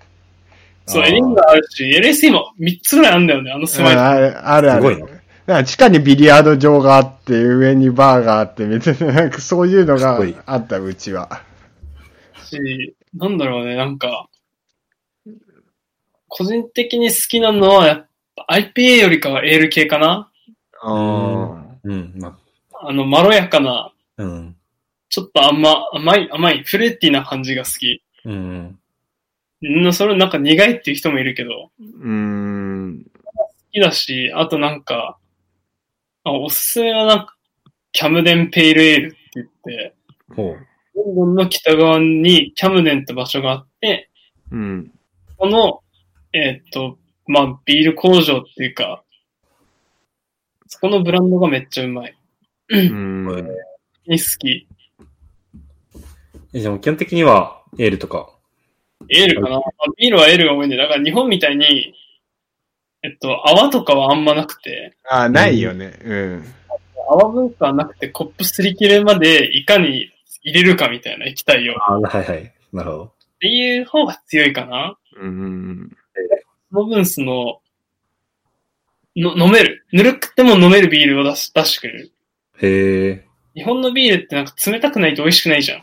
そうね、そうね。で向こうのやつはなんかぬるくても許せる。うーん。まあ、るってこと？そう。な。まあ、あとなんだろう。まあ、あとサイダーとかよく飲んでた。サイダー？日本にだからあの、リンゴのお酒？うん。うん。このビールっぽいやつか。うん。とかは大好きだったからよく飲んでたし。で、サイダーもいろんな種類があって、甘いやつから酸っぱいやつとか。うーん。5、6種類ぐらいあんのかな？なるほど。し、まあ、あとジンが有名だからジンもよく飲んでた。うーん。ああ。そういうもの全部パブでってこと？パブだね。パブだったり、あと買ううん。スーパーめっちゃ安いもん。めああ、あ安いね。ちゃめちゃ安いから、ただ飲み会の時とかは、で僕の寮で日本人とか呼んだり、あとは大学の友達とかフラットメイトとみんなで酒を持ち寄ってやってた。ああ、いいな。そう。結構いいよ。で、しかも、ウーバーが充実してるから安いし。ああ、そうなんやね。そう。だから、ドミニクってなったらもう、別に周年とか、うん。そんな気にしなくても、ウーバーがめちゃめちゃめちゃめちゃ安いから、うん。例えば、普通タクシーとかさ、15分乗ったら結構値段いっちゃうじゃない？うん。けど、ウーバーだと、えっ、と、夜中深夜料金でも、乗り合いとかだと、3ポンド1人。うーん。ええ安い安いね。もう初期料金で終わってしまうよ、日本の。日本の料金で一初の緒だ料金な。そう。だからね、あの、イギリスは安心して飲めた。ああ、確かに。で、まあ、あと終電ないやつもあるしね、電車で。え、そうなんや。んなんか、例えば、山手線、地下鉄叩いた方がいいかな？地下鉄の方がわかりやすいから。うん。例えば、半蔵門線のある区画だけは、えっと、夜も止まりませんとか、へえ。丸の内線とかも大事なとこ通るから、例えば本郷三丁目から、もうちょい南に行ったとこかまでは、止まりませんとか、そういうのがあって、うん。もうバスも一緒。うん。例えば、都心を走るバスとかは、ずっとやってるし。うん。で。で、まあ、料金制が違うんだけど、うん。まあ、イギリスはその同じゾーン内で長く乗った方が得。うん。定額だから、はいはい。うん。日本だったら、まあ今は想像ついてると思うけど、例えば巣鴨から山手線で池袋行くのと、巣鴨から日暮里まで乗るバカもいるけど、うん。じゃ ないか。まあ、あわかりやすくこう、日暮里から西日暮里で降りるバカもいるじゃん。うん。いないそういうバカは。けど、まあ日暮里から西日暮里に降りるバカがいるとして、うん。巣鴨まで乗るちょっとお利口さんの人がいるとするじゃん。うん。違うじゃん。イギリスは一緒なわけよ。うん。なるほど。そう。同じゾーン内だったらね。うん。だからまあ結構そこも気にして電車は使ってた。うん。まあだから逆にどれだけ近くてもどれだけ遠くても、えっと、日本度はかかる。うん。うん。だから300円はかかるし、で逆になんかどれだけゾーン1の駅とゾーン2の駅がどれだけ近くても、ゾーンをまたぐと料金が跳ね上がる。うん。うん。だから、今の例でいくと、例えば新宿って山手線通ってないじゃんじゃあ新宿の山手線側と山手線外側例えば中央線の中でも、新宿の山手線の内側をゾーン1っていう風に仮定するよ。うん。で、新宿の山手線の外側うん。だから、中野とかをゾーン2って仮定すると、うん。例えばお茶の水から神田は、まあ300円なわけよ、まだ。うん。し、神田から信濃町までもまだ300円なのよ。うん。けど、神田から新宿もまず300円なのよ。う。うんん。けど、神田から中野に行っちゃうと、400円になっちゃったり、うん。で例えばじゃあゾーン3ってものを、じゃあ吉祥寺よりさらに西って定義するじゃん。うん。で高円寺から神田までもまだ400円なわけよ。うん。で、吉祥寺の一個手前なんだっけ？おき西荻か。うん。うん一応そこから神田までもまだ400円なわけよ。うん吉祥寺行った瞬間に600円になるみたいな。うん。ああ、一斉取ってるから、うん。ただ、まあ、例えば、えっ、と、西荻から高円寺まではまた300円。同じゾーン内だから。って感じで、なんかゾーンの中とまたぐかで料金が違うから、うん。ここはなんか行く人気をつけた方がいい。うん。うん。バスはなんか一緒かな値段わかんないけど。うん。けどまあ、そうね。でまあ、あと電車乗るのには、えっと、 contactless のクレカで乗れちゃうし、へえ、うんそんな、デビットとか、はいはい。あ Apple Pay でもいけるもんね。 Apple Pay でもいけるし、乗り方は本当に普通のクレカでこの、なんだ、この payWave か。このマークついてるやつでペラってやったら乗れちゃう。ううん。そうなんや。そう。で、オイス、まあ、あとは普通にあの、なんだっけ、オイスター、オイスターカード。こういうスイカみたいなやつを買って、うん。チャージする。のもありだけど、うん。僕はもうめんどくさいから、普通に毎回デビットをピッて、うんう。ん。そのところでかざして入ってた。いいね、それは。そういうのは日本も、日本もさ、スイカとかパスモとかだけじゃなくて、普通にそうやってくれればいいのよね。ね、なんか、やんない。うん。やっぱそこでお金落ちてんのかなまあ、権益ではあるよね。うん。どどういう意味か全くわかんないけど。うん。え、じゃあ、その、例えばその、遠征とか行くとき、遠くに行くときとかっていうのはどうしたんどうやって行ったの？見に行くときは、まあ、それこその L、LCC か、いわゆる。ああ、うん。行ったときは LCC だし、ああ、そんな遠いんや。そうそうそう。あまあ別に、電車で6時間か。うん。うん。まあ遠いで。電車で6、8時間は渋いから、うん。LCC で1時間とか、うん、そうね。40分ぐらいで行った方がいいなっていうので、LCC 使うかな。で、まあ、ロンドンって空港いくつかあるから、うん。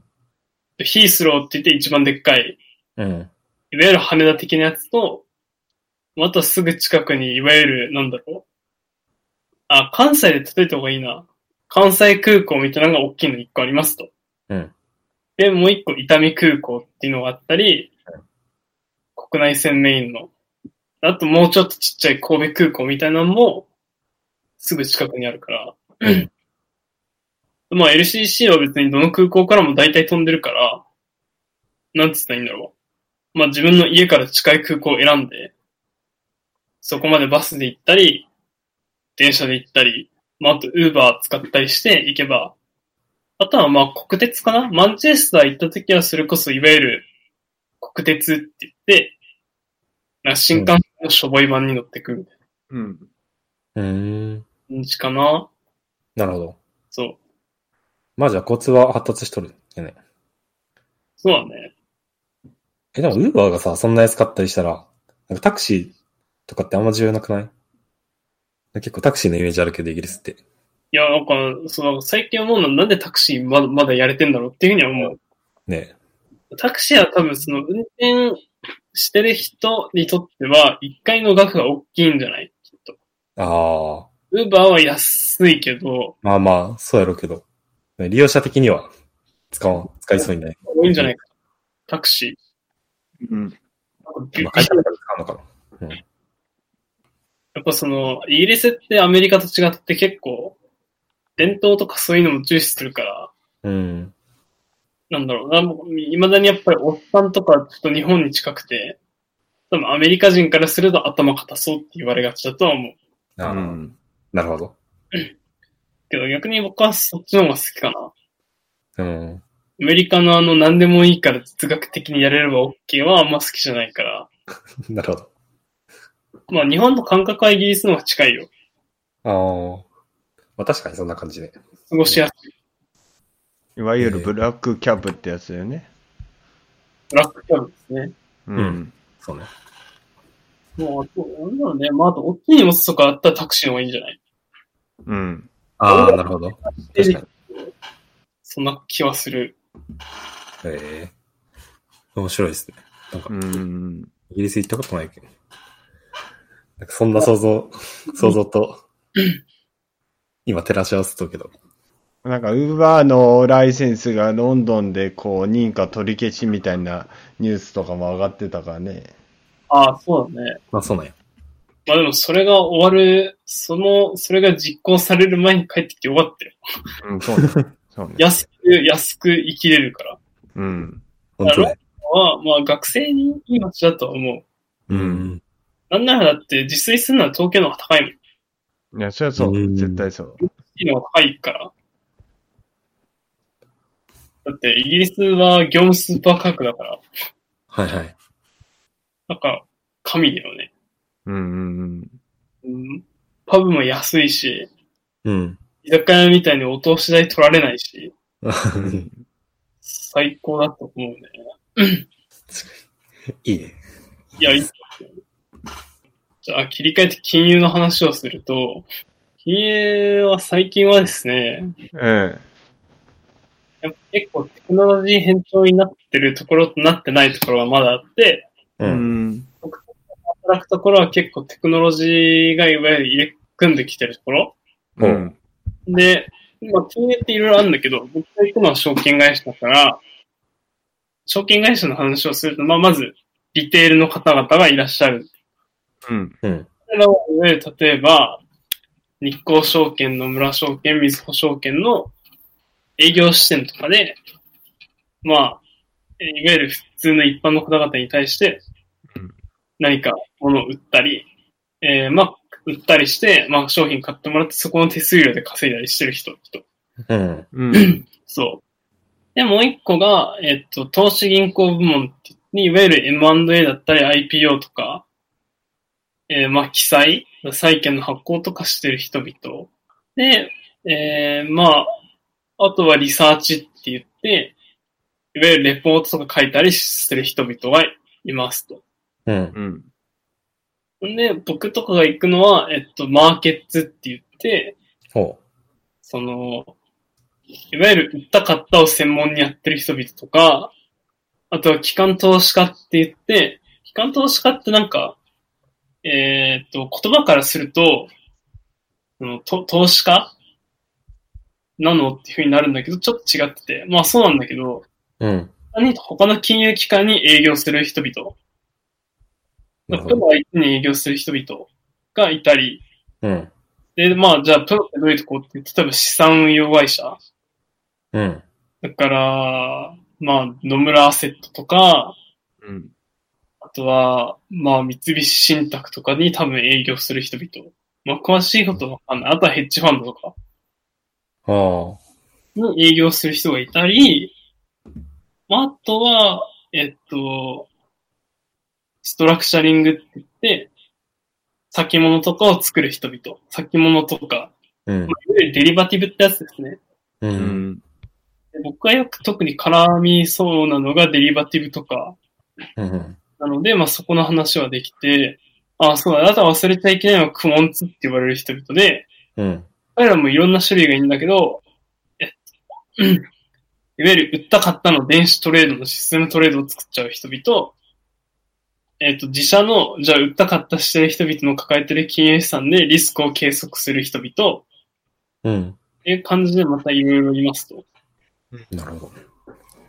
まあ、大きく分けてその3つ、三つの機能と、クモンツっていうスペシャリストがマーケットにいたりして、で、そうやって収益を上げてます。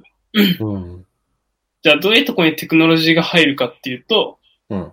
えま、まず他の部署と、えー比較すると、リテールだったり、投資銀行だったり、リサーチって結構、マーケットの装置そうなんだけど、まあ、他社との関係性が大事なわけね。うん。単純にその営業っていう面が強いから、えっと、いわゆる人としての輝きとか、人としても込み込みで商品を買ってもらう。はいはい。まあ、信頼関係と。うん。ぶっちゃけると、金融機関同士の差なんて、昔の歴史とかそういうものしかないから、まあ、扱ってる商品に多少の差はあってもそんな変わんないじゃん、実際。実際その変わんそう、だから、まあなんかそういう、で、まあそういうところって、テクノロジーの入る余地があまりないのと、うん。まああと、入っても改善の余地がない。そんなに。うん。まあ、あるって言えばあんのかな。まあでも、あのリテールだったらあれか、いわゆるネット証券か。楽天証券とか SBI とか、もうちょい手数料低いから入っ流行ってるし、けどまあ IBD だから投資銀行部門とかそういうの入りづらい。だから結構産業として古いんだよね、まだ。業態うん。うん。リサーチを未だに Excel とかでなんか分析して、で財務情報だから、定性的なものでまた評価したりして、エイヤーやってる人々だから、なるほど。そうなるでしょ？けど、マーケットは売ったかったとかを、うん。システム考えたり、あと僕みたいに例えばなんか、何かの値付けはしなきゃいけない？値付けするときに例えばモンテカルロとか使うから、うん。まあ、あと、そうね、だからそういうときに、やっぱどれだけアルゴリズムが早く動くかとか、うん。えっと、まあ、アルゴリズムだけじゃなくて計算容量だっけ？カパシティ？う。うんん。ストーリーとかも大事だし、あと数学的に例えばこのモデルはどういう特徴を内包してて、どういう特徴を内包してない。だからこのモデルで得られた計算結果は、えっ、と、こういうことに対しては確かにこういう数値を吐き出してるけど、こういうものには対しては吐き出してないとかもわかんなきゃいけないし、じゃあ吐き出してないものに対しては、え何を拡張したらそれを内包することができるのそういう特徴をっていうことも考えなきゃいけないから、そういうことを考えていくと、やっぱり、まあ、機械学習が必要だったり、うん。あとはいわゆるその、まあ、計算理論とか、すごい大事になってくるうん。し、まあ、あと純粋にその、テクノロジーとは直接は関係ないけど、関係してくるのはアルゴリズムの部分とかで、う。うんん。モデルを考える数学の。だからまだそのなんだろうね。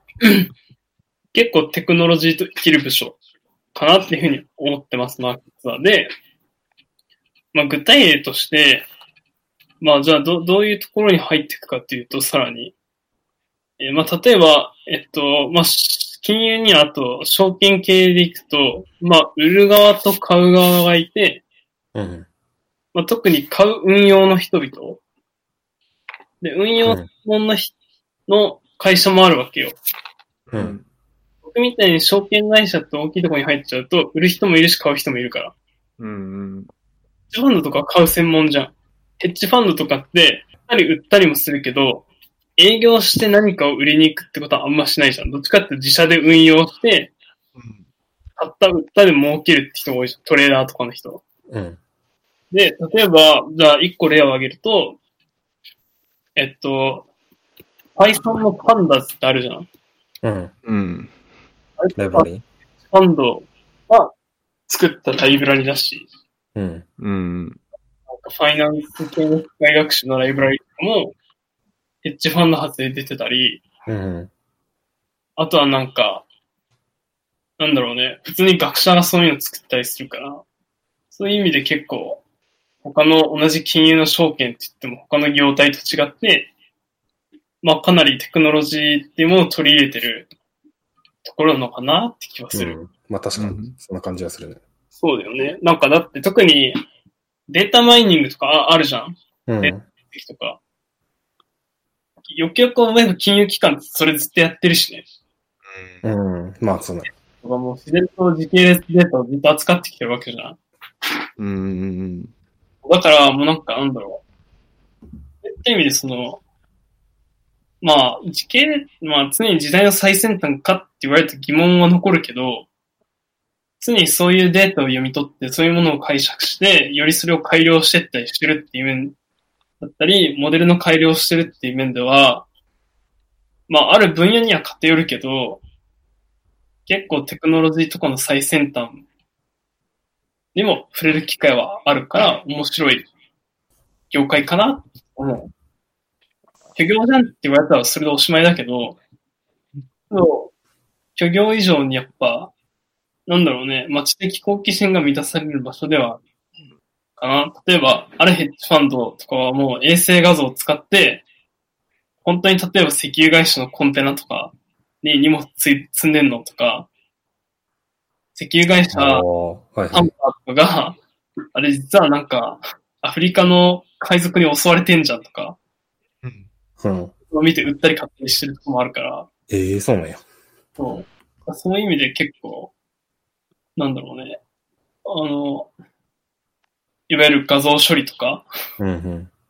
情報系の人の知見とかも生きてたりする。えええ、じゃあ、その、経済学部とか、まあそういう、まあ PhD とか出身の人だけじゃなくて、普通に情報の出身の人とかもおったりするってこと？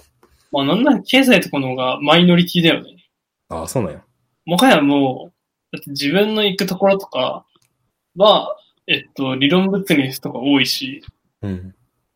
ああと情報系も多い。あ、はいはい。逆になんか経済学研究家もいない。ええうん。数学科で金融工学専門ですっていうのもちょっと珍しい。だって僕のところとかモンテカルロを使って結局商品の価格うんですから、まあまあ、モンテカルロする前にじゃあ、どういうモンテカルロしますかとか、そういう統計の知識とか確率の知識がう。うんん。入ってくるから、それ分かってなきゃいけないし、そうね。そういうデータをじゃあ実際どうやって扱うのっていうリテラシーが本当に問われるから、うん。確かに金融といえば金融なんだけど、もうちょっとなんかなんだろうね、統計とか情報処理に近い。だからまあね本当にその、まあ情報系の人は大歓迎といえば大歓迎。うん。いいも。特にもうデータサイエンスって感じ。それは。まあいわゆるデータサイエンスだね。う。ん。裏で本当にアルゴリズムを考えてる、本当に機械学習の専門家とかもいるけど、うん。大抵の人はデータサイエンス。じゃあもう、カグルとか結構やった人いるんじゃない？ああ、カグルやってる人何人かいるね、やっぱちらほら。うん。で、やっぱ、じゃあどういう分野を僕がやるかっていうと、僕は自然言語処理とかに結構注目してあ、そうなの？ていうのも、やっぱ音声データで嘘発見器とか作るっていうのは今までさ、既存のアイデアとしてあるわけじゃん。うん。し、まあ実際なんか、それで、理解する人もいるけど、はいはい。画像処理はさっき言ったあれ、うん。本当にコンテナ運べてんのとか、認識しようとしたりするけど、音声、ああ、違う。で、自然言語ってやっぱ、まああまりこう、なんだろう、記号論とかそういう意味では発展はしてるけど、まだやっぱり人の話す言葉と、えーパソコンがそれを理解するっていうところにギャップがあるから、まあそこでなんか、まずそこにギャップが一個あるでしょ？さらにもう一個、金融複数まで活かすにギャップがあって、実際例えばテキストデータのどれぐらいの量とか、なんだろう、質のもの？っていうのはパソコンとかで定量的に測れないじゃん。うんうん。でもテキストデータでこれが株式市場に影響を与えますっつって、うん。どれぐらい影響を与えるかって株価のグラフ見てても、いろんな情報飛び交ってるし、フェイクニュースとかもいろいろあるからわかんないじゃん。そうね。そういうのを一括で処理するっていうのはまだ未発展だから、逆にそういうところはまだ多分やれる余地ってあるってことじゃん。で、まだブルーオーシャンな気がするから、全言語を金融に活かすっていうのは。ああ、なるほど。やり方が考えてないっていう意味でブルーオーシャンだけど、できるかっていうのはまた別の問題じゃん。うん。けど少なくとも、多分まだ挑戦してる人は少ないから、うん。なんかもうすでに画像処理とか、音声でバチバチやってる人と対決するよりかは、まあ、ぬるっとニッチなところで勝負していきましょうっていうのは。テストベースの自然言語情報を使って、なんかそれを活かすみたいなのは今までもめっちゃあったんだよね。まああったけど、まだそんな画期的というか、なんとなくそうだよねっていうものしかない。そう。だから、うんね、やっぱ、いや、なんか明確な発見があるっていうのないから、ああ、うんそれに挑戦したい、ね。なるほどね。そうそうそう。だからい、そうだね。うん。だから時系列とかってさ、多分なんか時系列ってある意味そういう意味では完成されてるところで、だって昔というかこの間まで時系列も結構扱いが難しいデータとして未だに結構有名じゃん、そうね。まだ、まだ未だにやっぱ厳しいところある。とかあるでしょ？そういう意味で自然言語ってまだそこにも至ってないって思ってるから、うん。そういう意味でまだ可能性が残されてるのかなっていう。まあ、それはそうだね。でまあでも難しいんだろうけどね、相当。だからまあ、まあ僕はだからそういう意味でそこを見てるし、そこに挑戦したい。うん。へえ、なるほど。自然言語処理、あれだよな、なんだろう。その、まあなんかいわゆる情報を読み取る以外にも、感情分析とかいろいろあるもんね。そうだね。うん。うん。だからまあ、まあそこまでまだ詳しくは分かってないんだけど、まあそういうものとかも、えっ、と、まあ金融の中でも結構その脳神経とかやってる人も関わってたりそれ心理学も関わってるから、自然言語って本当にそういう意味でいろんなものもつなぎ合わせるんだよね。うん。金融と心理とか、うん。言うと、えっと、なんだろう。心心理に近いところで心理じゃないものって、うーん、まあ、いわゆる言言語学うん。うん。そうね。もうつなぎ合わせる新たな可能性を持ってるもんだから、まあ、自分はそこに挑戦したいと思うけど、他の研究者とかにもちょっとだけ挑戦してもらいたいと思う一方で、まあ頭良すぎるやつ来たら、俺の業績下がるから、って思いながらやってますね。なるほど。うん一般的なその自然言語処理とかは、だんだんこの精度が上がってきとるけど、やっぱりそのモデルの学習時間がすごい長いとか、その本当に研究機関でしかそれ動かせんよみたいな、やっぱりもあるし、特定のタスクに対するものが少ないなっていう印象はあるけそう、まあ、あと今までになんか金融に活かすってなると実際まだそんなピンとこないしね。ど。うん、そうね。活かす余地はあるけど、じゃあどどうやって活かすのっていうその具体的なフローが見えない。うん。個人的には。だから、なおさらそんな気がする。まあ重要な自然言語データって何なんやろね。有力者とか、なんか会社とかが発信する情報まあツイートとかもそうやけねど。。ブルームバーグとかの記事の情報を取ってきて、どうにかするとか。まあ、それもそうだし、例えば身近なところでいくと、例えば、日経のもそうだし、うん。なんだろうね。まあ、あとあれじゃない？それこそなんか、トランプの言ったこととかに対しての為替の変化とかも多分きっとそうだし、ああ、あ、そうね。そうね。まあ、そこはさらに発言だから音声も入っちゃうけど、うん。うん。言葉を読み解くっていう意味合いでいくと自然言語も入ってくるから。そうそうそう。そういう意味じゃなんだっけな。まあなんか NTT データが金融版のバートを作すあの作成したっていうニュースが実は7月ぐらいに出てて、ほそれ2021年度中にサービス提供を開始するって書いてあって、う。うん。知らなかったぞ、俺は。例えば、バートってわかる？宣言語処理のモデル。そう。宣言語処理の、そのけ、クエスチョンアンサリングの、あの、でよく使われるモデルで、そこに、あの、金融のデータセットをガンガン詰め込んだやつを NTT が作ったみたいな。それすごいよね。とかとか。まあ、これからですね。まあけど本当に多分これからだから、うん。そういった意味で、まだ夢がある。うん。そうね。衛星とかはもう夢ないから、ああ、もうやられてるから。まあ、ある程度やられてるし、うん。そんな大きな影響あるのかって感じではあるけど。そう。でも言語って、まだ、まだまだみんな、そこまで突っ込んでないから、うん。うん。そうね。そうね。変といえば変だけどね。だってプログラミングの言語もさ、一応人の言語じゃないけど、言語として例えば、じゃあどうパソコンに理解させるかっていうのは考えてきたことじゃん。うん。そういうのはもうちょっと発展してもおかしくはないなとは思ったけど、うん。けどまあやっぱ人のその、見てる文字とパソコンが理解する数字っていうのはやっぱどうしても、まあきっと定量と定性っていうところでなかなか、実際のところは橋渡しができなかったんだろうねとは思う。ああ、うんそれはもう自然言語の分野そのものに対してってことね。そう。まあしょうがない。まあそりゃそうってそりゃそうなんだけどね。まあなんか東大とか確か有名だよ、そういう意味では。うん。自然言語では。そうだね。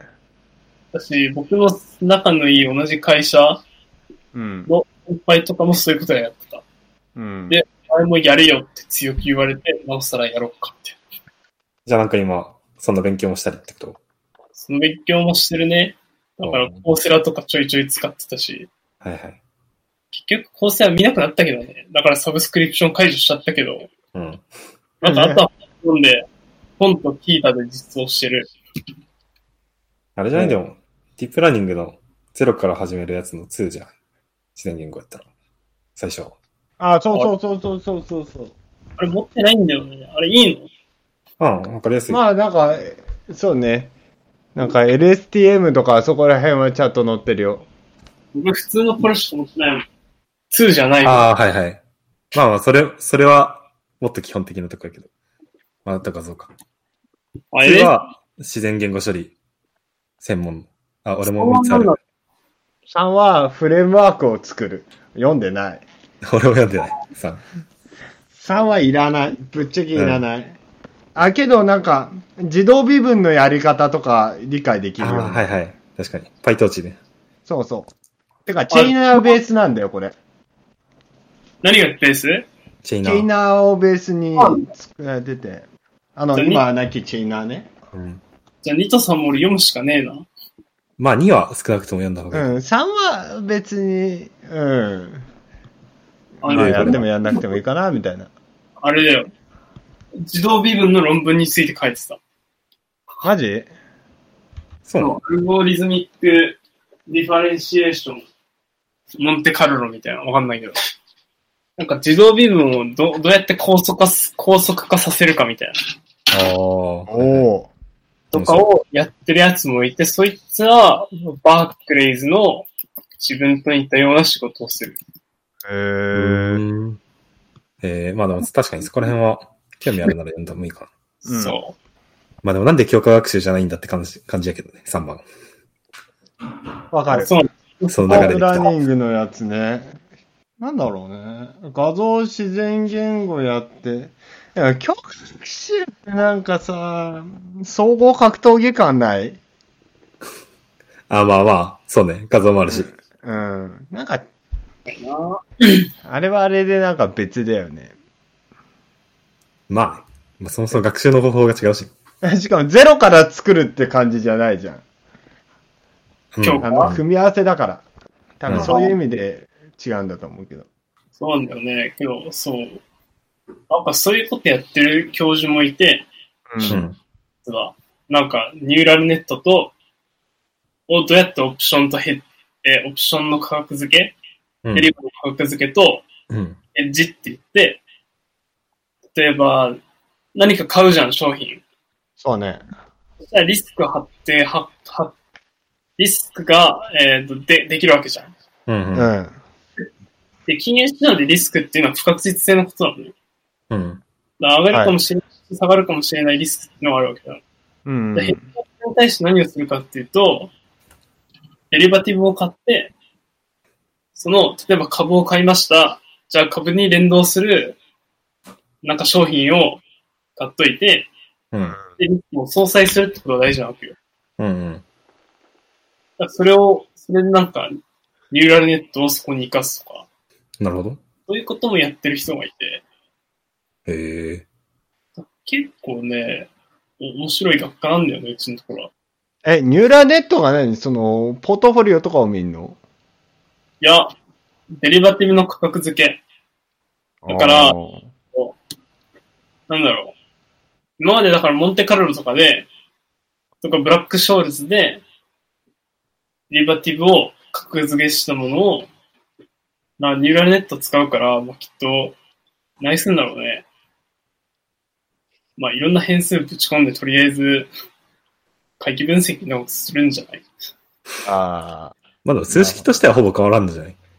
そのパラメータを予測してそうやけど。なんかそういうことをしてる人がいたり、まあじゃあ価格付けだけじゃなくて、それこそさっき言ったヘッジってやつをどうするかっていうのをややってる。ーう。うんん。で、まあ多分、そうね。で、なんか例えばこの人は他にもそれこそさっき言ったように自動微分の高速化とか、まあでも結構そういうものが今の金融機関では調査されてるし調べられてるから、うん。結局こうこういうとこに行き着くんだよね。いかにいいアルゴリズムを考えるか、えーいかにいい計算手法を考えるか、うん。うん。いいモデルを構築するか。うん。それがその、まあマーケットだし、逆にいかに、なんだろう、変なものを見つけるかっていうのも、一個うん。いう分野の一つ。変なもの。条件値的な？ああ、もう変なものってあれだよ。いわゆるなんか、え、これ使使えんのっていうような手段。あえそしてそこの上に、いろいろ研究積み重ねようみたいな。あ。うん。でも結局数学的な性質としてさ、モデルってなんかど、ど、どの事象を拾ってどの事象を捨てるかじゃない？表すときに。うん。で、なんか今までにない新しいものを見つけると何がいいかっていうと、えっ、と、何を捨て何を捨てなくていいのかっていうのはわわかんないわけじゃん。まだ。うん。まだ可能性があるっていう見方をされることが多くて、うん。だからみんな今必死なんだよね。で、僕はだからそそれなりに考えた結果自然言語かな、みたいうな。うん。え、もう、その、会社の中で、その自分がやりたいことをやれるってこと？いや、えっと、そこはちょっと違ってて、会社としての業務もあるから、ああ、はいあ、はい。別なの？そう、友達とかと自然言語を使って、どうにかそっかって話とかはしてたりすああ、じゃあ本当に趣味でってことか。趣味というか、別の時間で。る。はい。えーしいいね。なんか、会社でやることはそれこそ、まあ具体的に何をとは言えないけど、うん。見バレしちゃうから、うん。うんけ。ど、えっと、いわゆるそのデリバティブの価格付けで、うん市場に出回らないものを作るので、いわゆる数値計算でのシミュレーション。だうん。から MCMC とかをやるう。うんん。感じかな。なるほどね。とかまあ MCMC に限らずモンテカルロうんなるほど。かもしれない。いいです早い方みたいな。そう。だからまあ数学が大事。うん。うん。うん。面白いね。そんなあ感じね。とデータ情報と、まああとドメイン情報としての在会計とかうんうん。も基礎として入ってくる。はいはい。うん。全くやってないけど。まあこれからってこと？これからです。なるほど。というわけで、なんかね、最後じょ、若干なんかゆるゆるとした感じだったけど、まあ、ね、ボブさんを迎えて3人で、初めてゲスト会でしたけど、でもまだ話すことあるでしょ？いっぱい。うん。その、はいテクノロジー関係の話、最後、なんかチラッとしかできなかったけど、ね、ねもうちょい深掘りしてもいいしね。数学的な意味で金融ちょっと深掘ってもいいしね。ああ、うんそうね。そうね。ブラックショールズの説明とか、はいはい。あといわゆるピカブランって本当に難しいのみたいな。ああ、現代貨幣理論のやつ聞きたかったよ。ああ、そうだね。そう一応考え方だけ読んできたんやけど。あれ結構ぶっ飛んでるよね。うん。面白かった。そう。まあまあ、そこら辺も次回次回。聞ければ。はい。いいね。ということで、えー、第何回かわかりませんが、はい。はい。いつジャかスジャスティンでした。レイです。ボブでした。言えよ。じゃあ、はい、ありがとうございました。はい。